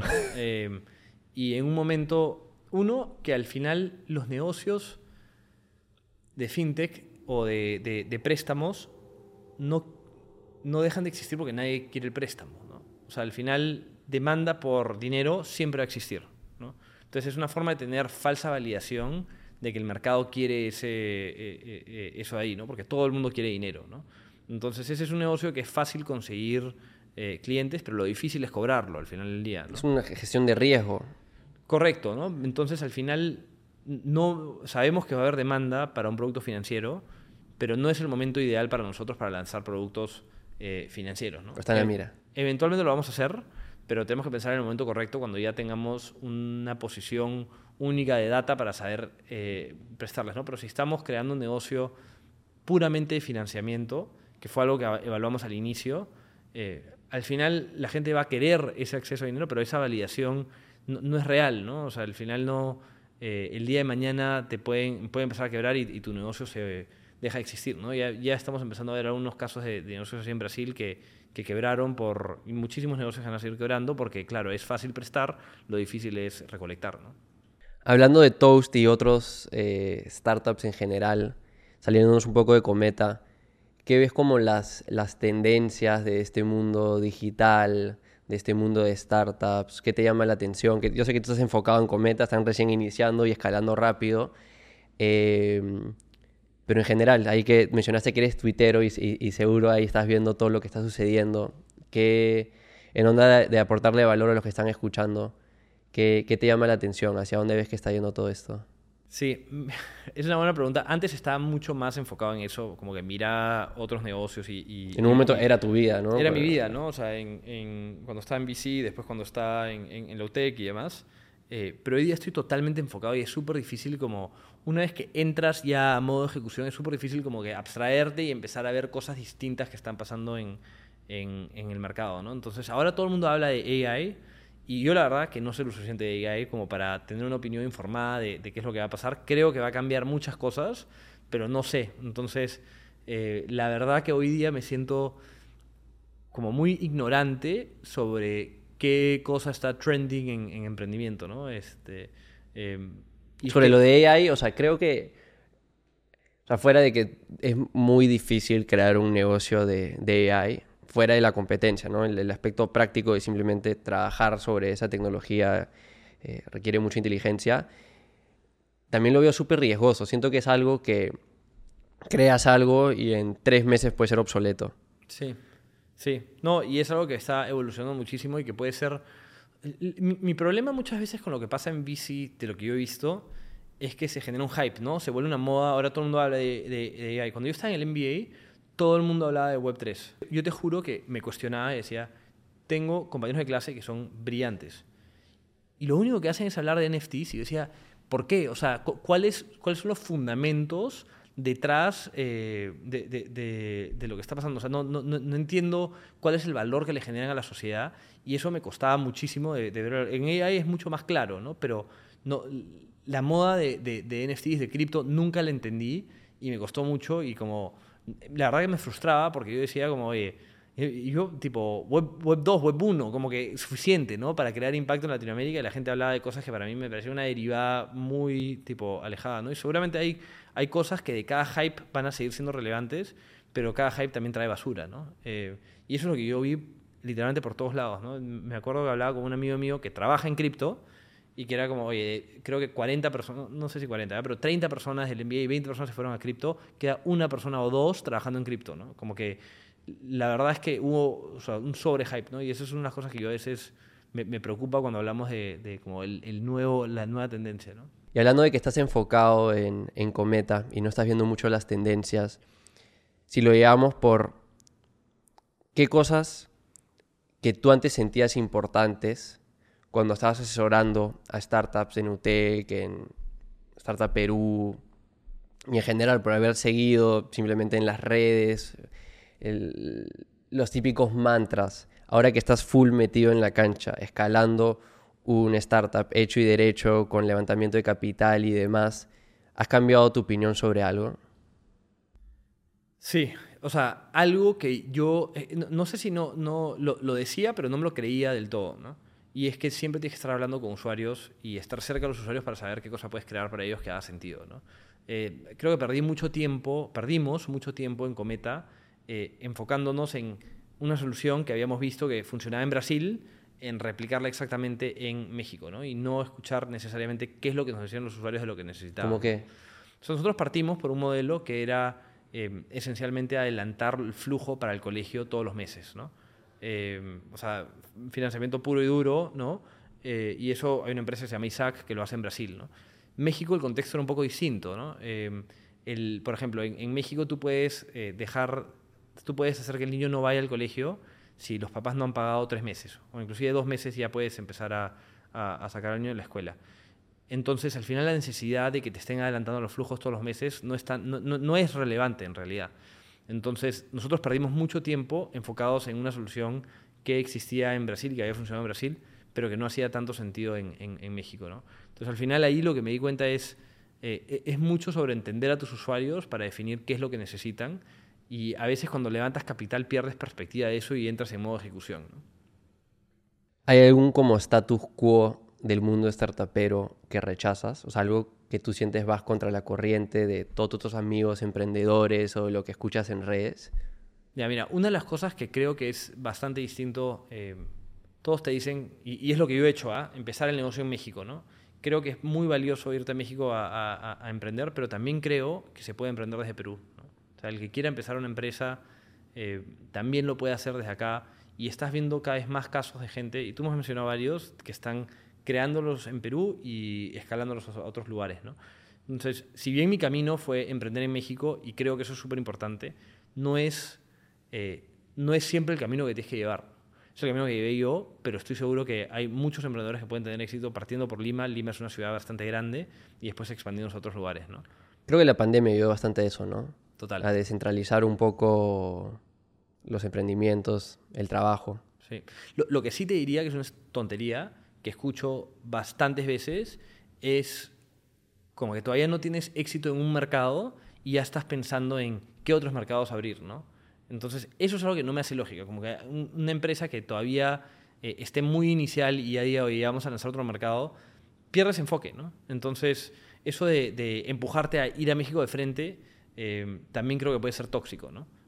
Sí, hay, y hay muchas diferencias entre mercados, aunque la gente no los nota, ¿no? O sea, tranquilamente, como mencionaste, ¿no? Entre Brasil y México es un poco más lógica la, diferencia, fuera de cualquier tema legal que pueda haber por el idioma, pero de seguro hay diferencias entre México, Perú, Chile, Colombia, que a primera vista, a menos que seas alguien que en verdad ha estado tiempo en cada lugar, no te darías cuenta. Claro, claro, no, y al final, o sea, el, el o sea, es, muy distinto México y, Brasil, creo que son, o sea, Latinoamérica hispanohablante es muy distinto a, eh, a, Brasil, ¿no? Y si tú lo miras, hay, no hay tantas empresas que escalan de Brasil al resto de Latinoamérica. Sí ves como Latinoamérica a Brasil, ¿no? Que es curioso, ¿no? Eh, y la razón de ser es que creo que el mercado brasileño es suficientemente grande para que crees un como una compañía tipo de, varios billones de dólares solamente en Brasil. ¿no? Por el lado B2B también debe ser más difícil, como mencionaste antes, ¿no? porque B2B sí está más basado en relaciones y eso que B2C, ¿no? empresa consumidor, donde si a la gente le gusta, me imagino, no lo he hecho, debe ser más fácil replicar en otros mercados. Sí, creo que depende qué tanta operación local tienes que tener para hacer funcionar el negocio. Porque hay, hay negocios seguramente B2B que pueden ser totalmente escalables y que lo puedes vender eh, desde cualquier lugar. Un producto digital, un servicio digital. Correcto. ¿no? Pero si requieres una operación local o ciertas adaptaciones locales, ahí se va volviendo más complejo. ¿no? Entonces creo que el, el, el advice de irte de frente a, oye, emprender, y esto lo digo, de frente a emprender en México sí hace sentido, pero alguien que recién está partiendo en Perú y que le digan, que es algo que me pasaba bastante, como que todo el mundo decía, oye, tienes que irte a México, ¿no? Y es, ándate a México cuando ya averiguaste cómo hacerlo, por lo menos bien acá, y lo haces relativamente bien, ¿no? Quiero volver un poco al tema inicial de los consejos para emprendedores, de cómo sacar adelante eh, startups. Em, en general, o sea, si tú hablases ahorita con un, digamos, un universitario, alguien joven, alguien en sus 20 que quiere empezar el proceso de emprender, no lo ha hecho antes, ¿cuáles son estos como basics, estos básicos que, tiene que cumplir? imagino que empezar por, por, la oportunidad, ¿no? Sí, mira, lo primero que yo le, diría a alguien que está en la universidad es ándate a trabajar con un emprendedor, que admiras, ¿no? Con alguien que digas que te, parece un crack, trabajas para esa persona y al final puedes aprender mucho, no solamente de lo que hace bien, sino también de lo que hace mal y eso te puede formar como emprendedor, ¿no? Y te puede dar redes de contacto para que después el día que tú quieras emprender, él pueda ser un inversionista, te pueda presentar a sus inversionistas y demás. Entonces, me parece que esa parte como es súper valiosa y no necesariamente lanzarte de cero a emprender, ¿no? Eh, pero en el caso que, quieran emprender a alguien que está en la universidad, dado el contexto de que a veces es muy difícil estando en la universidad levantar capital, lo que le diría es que lo primero que tienen que hacer es tratar de crear algo, ¿no? Algo que funcione y, tipo, y que traten de cobrar por ese servicio, ¿no?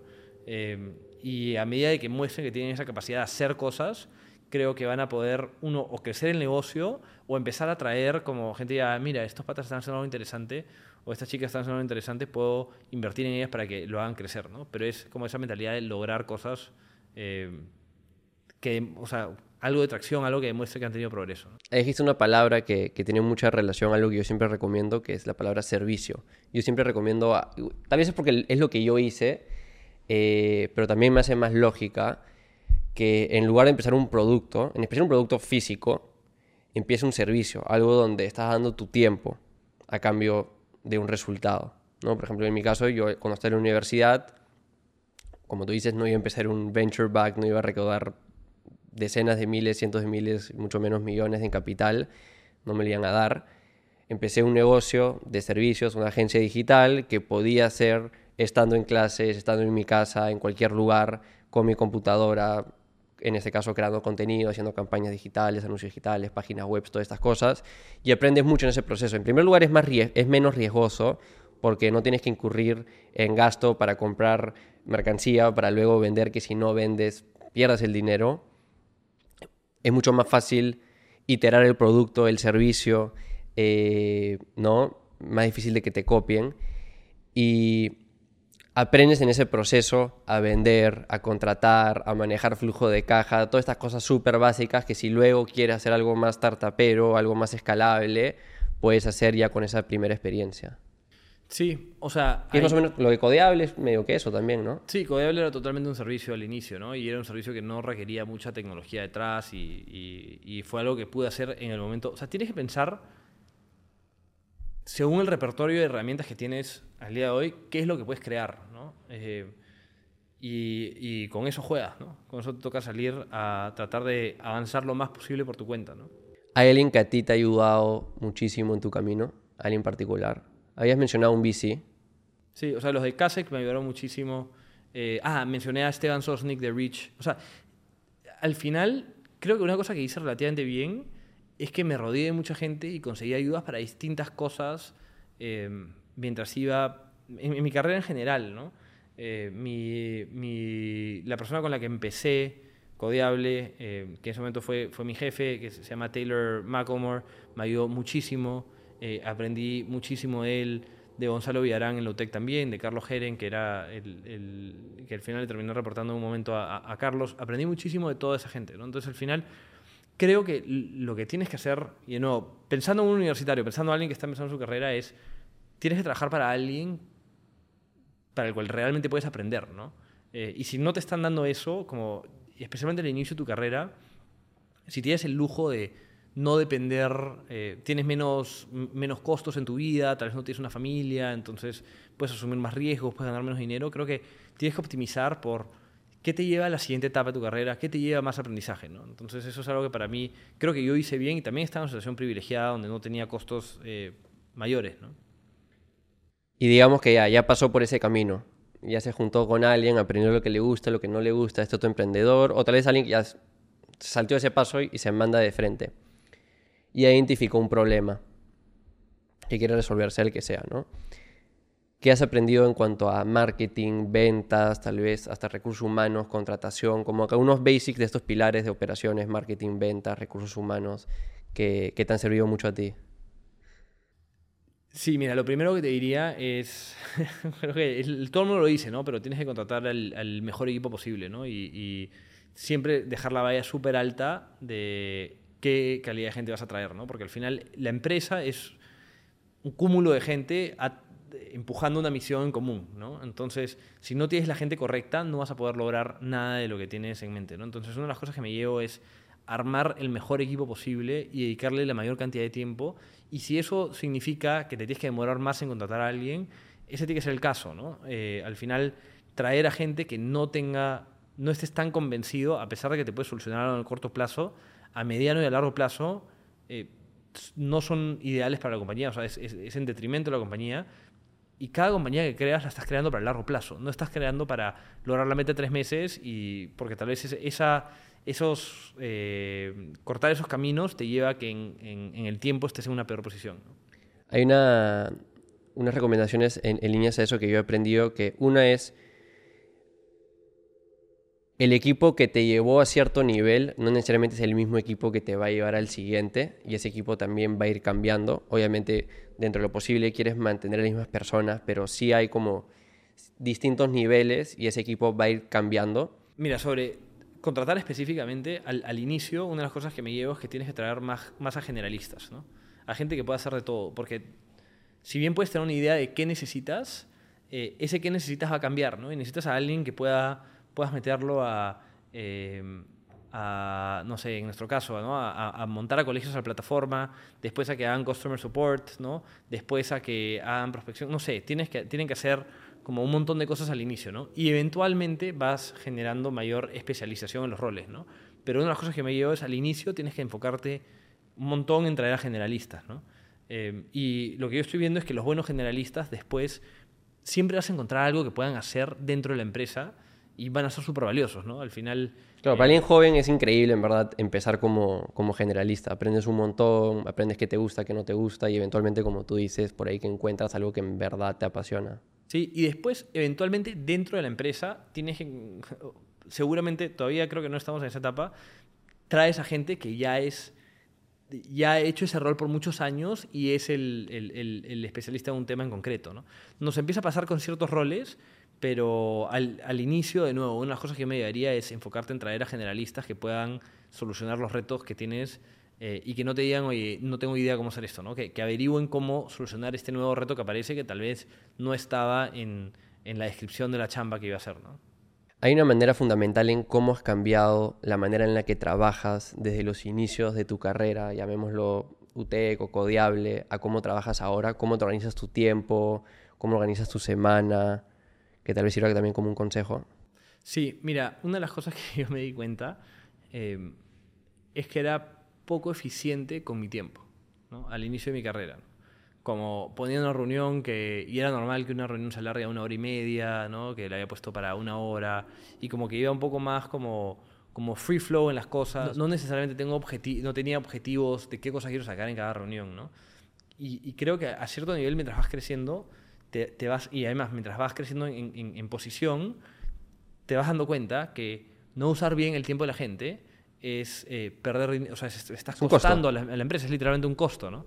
Eh, y, yo me di cuenta de ese, o sea, el choque ahí fue súper concreto cuando empecé a trabajar en Codeable, eh, que lo hice con un, venture studio de Nueva York, Y en un momento me llegó el feedback de, oye, nos separas media hora y te tomas 45 minutos, ¿no? Y fue como que, ya, ¿pero qué? Y es como, nosotros no habíamos separado 45 minutos, habíamos separado media hora, ¿no? Entonces, eh, y, era lo que habíamos pensado, ¿no? Entonces al final me dio eso por todos lados y me di cuenta que tengo que ser mucho más eficiente con qué cosa quiero sacar en la reunión y si voy a agendarle eh, tiempo a la gente es para un objetivo en concreto y tengo que ser mucho más eficiente con cómo saco ese objetivo en concreto junto, ¿no?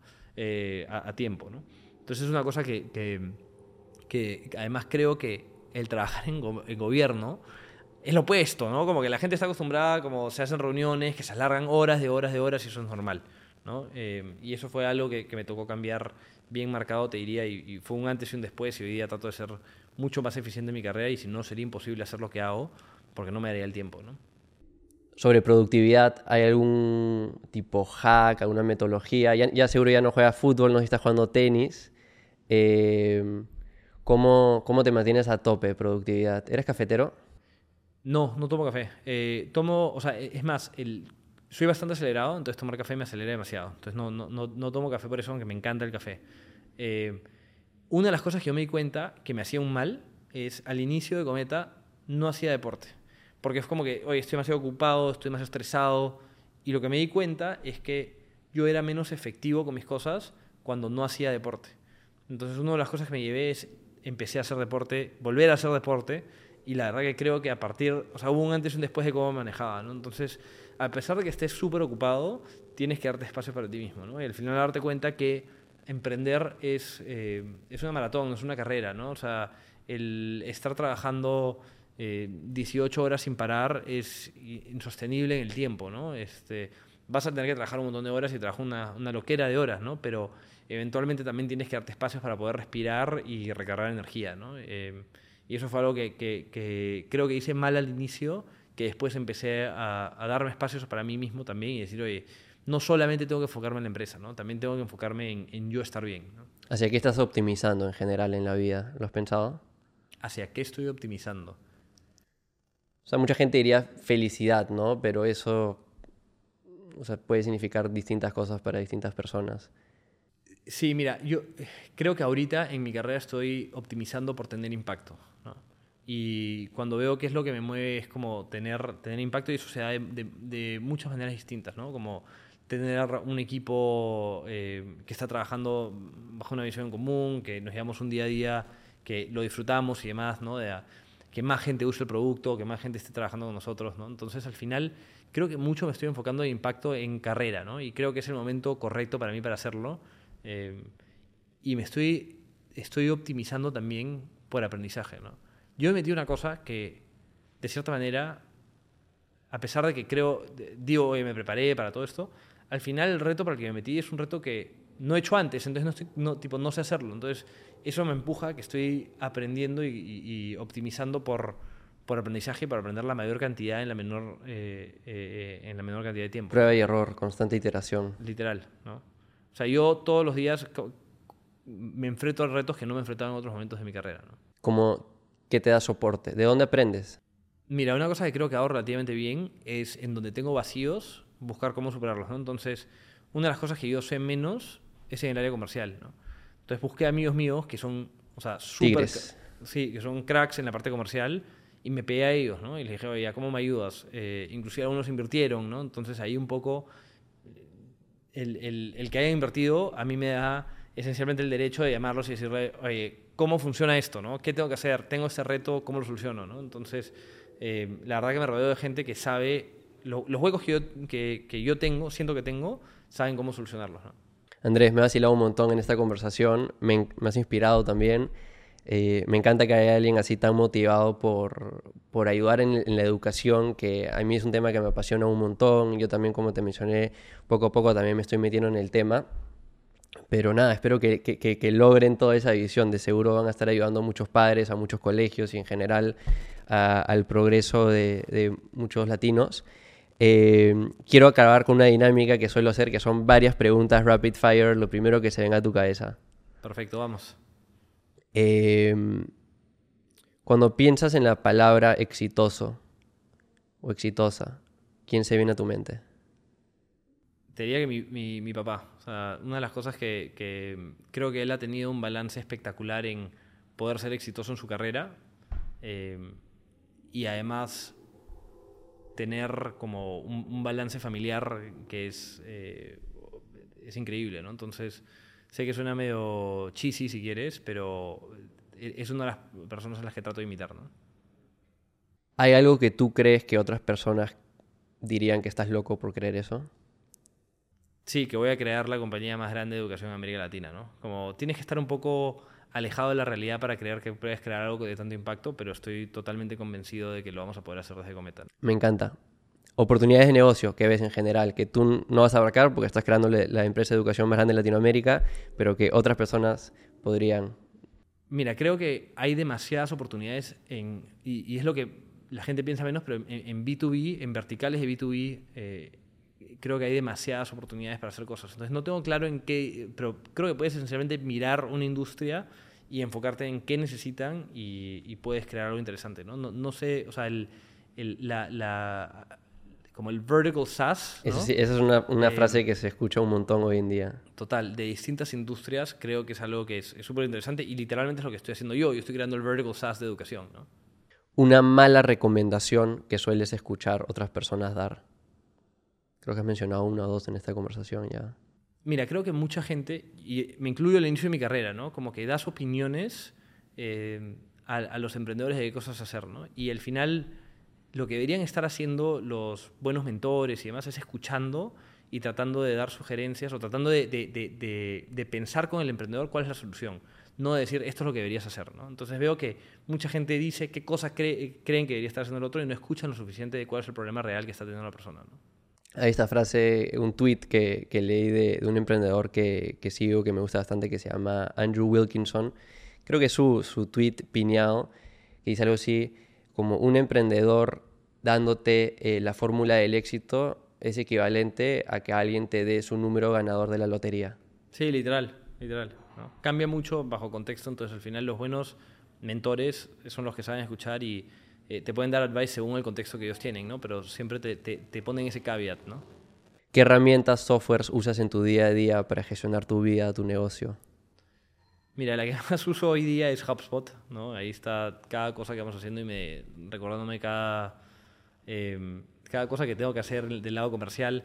Eh, Slack es una belleza, ¿no? Pero creo que ya casi todo el mundo eh, lo utiliza. Entonces, sí, te diría que hoy día las dos herramientas que más estoy utilizando eh, son esas. Una que es interesante que a nuestro equipo nos gusta usar es una que se llama Round, eh, que es para reuniones que son un poco más interactivas entre el equipo. ¿no? Entonces, cada vez que tenemos la reunión de toda la empresa, la hacemos en Around, que puedes hacer algunas cositas distintas, como que, no sé, emitir un ruido en, en, la reunión, como que aplaudir, poner GIFs, ¿no?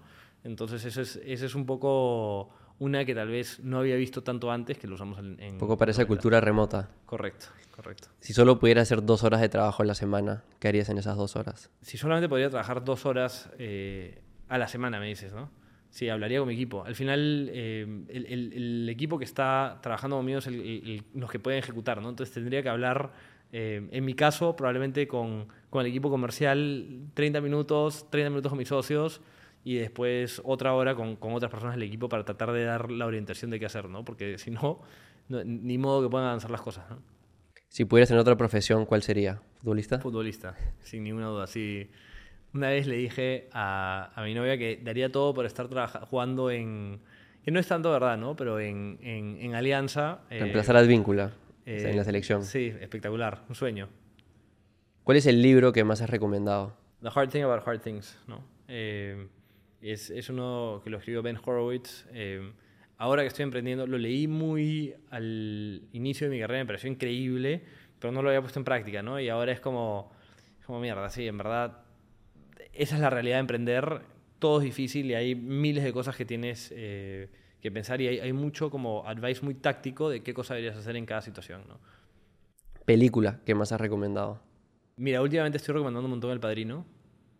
Eh, la volví a ver por ver la, serie de, cómo se hizo El Padrino y simplemente me parece espectacular en cuanto, tipo, toda la historia, eh, cómo se armó y lo demás. Y, es una, película que marcó un antes y un después en, el cine, ¿no? ¿Cuál ha sido la mejor inversión que has realizado? Puede ser de gasto de dinero, tiempo, energía. La mejor inversión que he realizado Sí, sin duda fue empezar a dedicarle un montón de tiempo al fútbol, ¿no? Eh, me hizo muy... Y además por, por, múltiples factores, ¿no? Me ayudó en mi carrera, me hizo muy feliz, me hace muy feliz, me sigue haciendo muy feliz, ¿no? Eh, yo estoy obsesionado con el fútbol y poder ser relativamente bueno como que me... me, eh, me da algo de, de, como me gusta, ¿no? Tiene una funcionalidad en Cometa de como que intercolegios de fútbol, algo en algún momento. Algún momento, ¿no? Y ahí poder jugar va a ayudar, seguro. Eh, ya, eh, solemos acabar esta dinámica eh, con una pregunta que dejó el invitado anterior. Capítulo anterior fueron dos invitados, así que tengo dos para ti. Eh, ¿Cuál ha sido el peor momento de tu compañía y cómo lo afrontaste? En corto. Sí, lo tengo súper claro, ¿no? yo estaba en Stanford, habíamos levantado o sea, 5 millones de dólares y era junio y no teníamos ni un cliente. ¿no? Entonces yo decía, estaba súper agobiado con ya cómo consigo esos primeros clientes. Tenía varias conversaciones en paralelo, pero no tenía la claridad de si lo iba a poder conseguir. ¿no?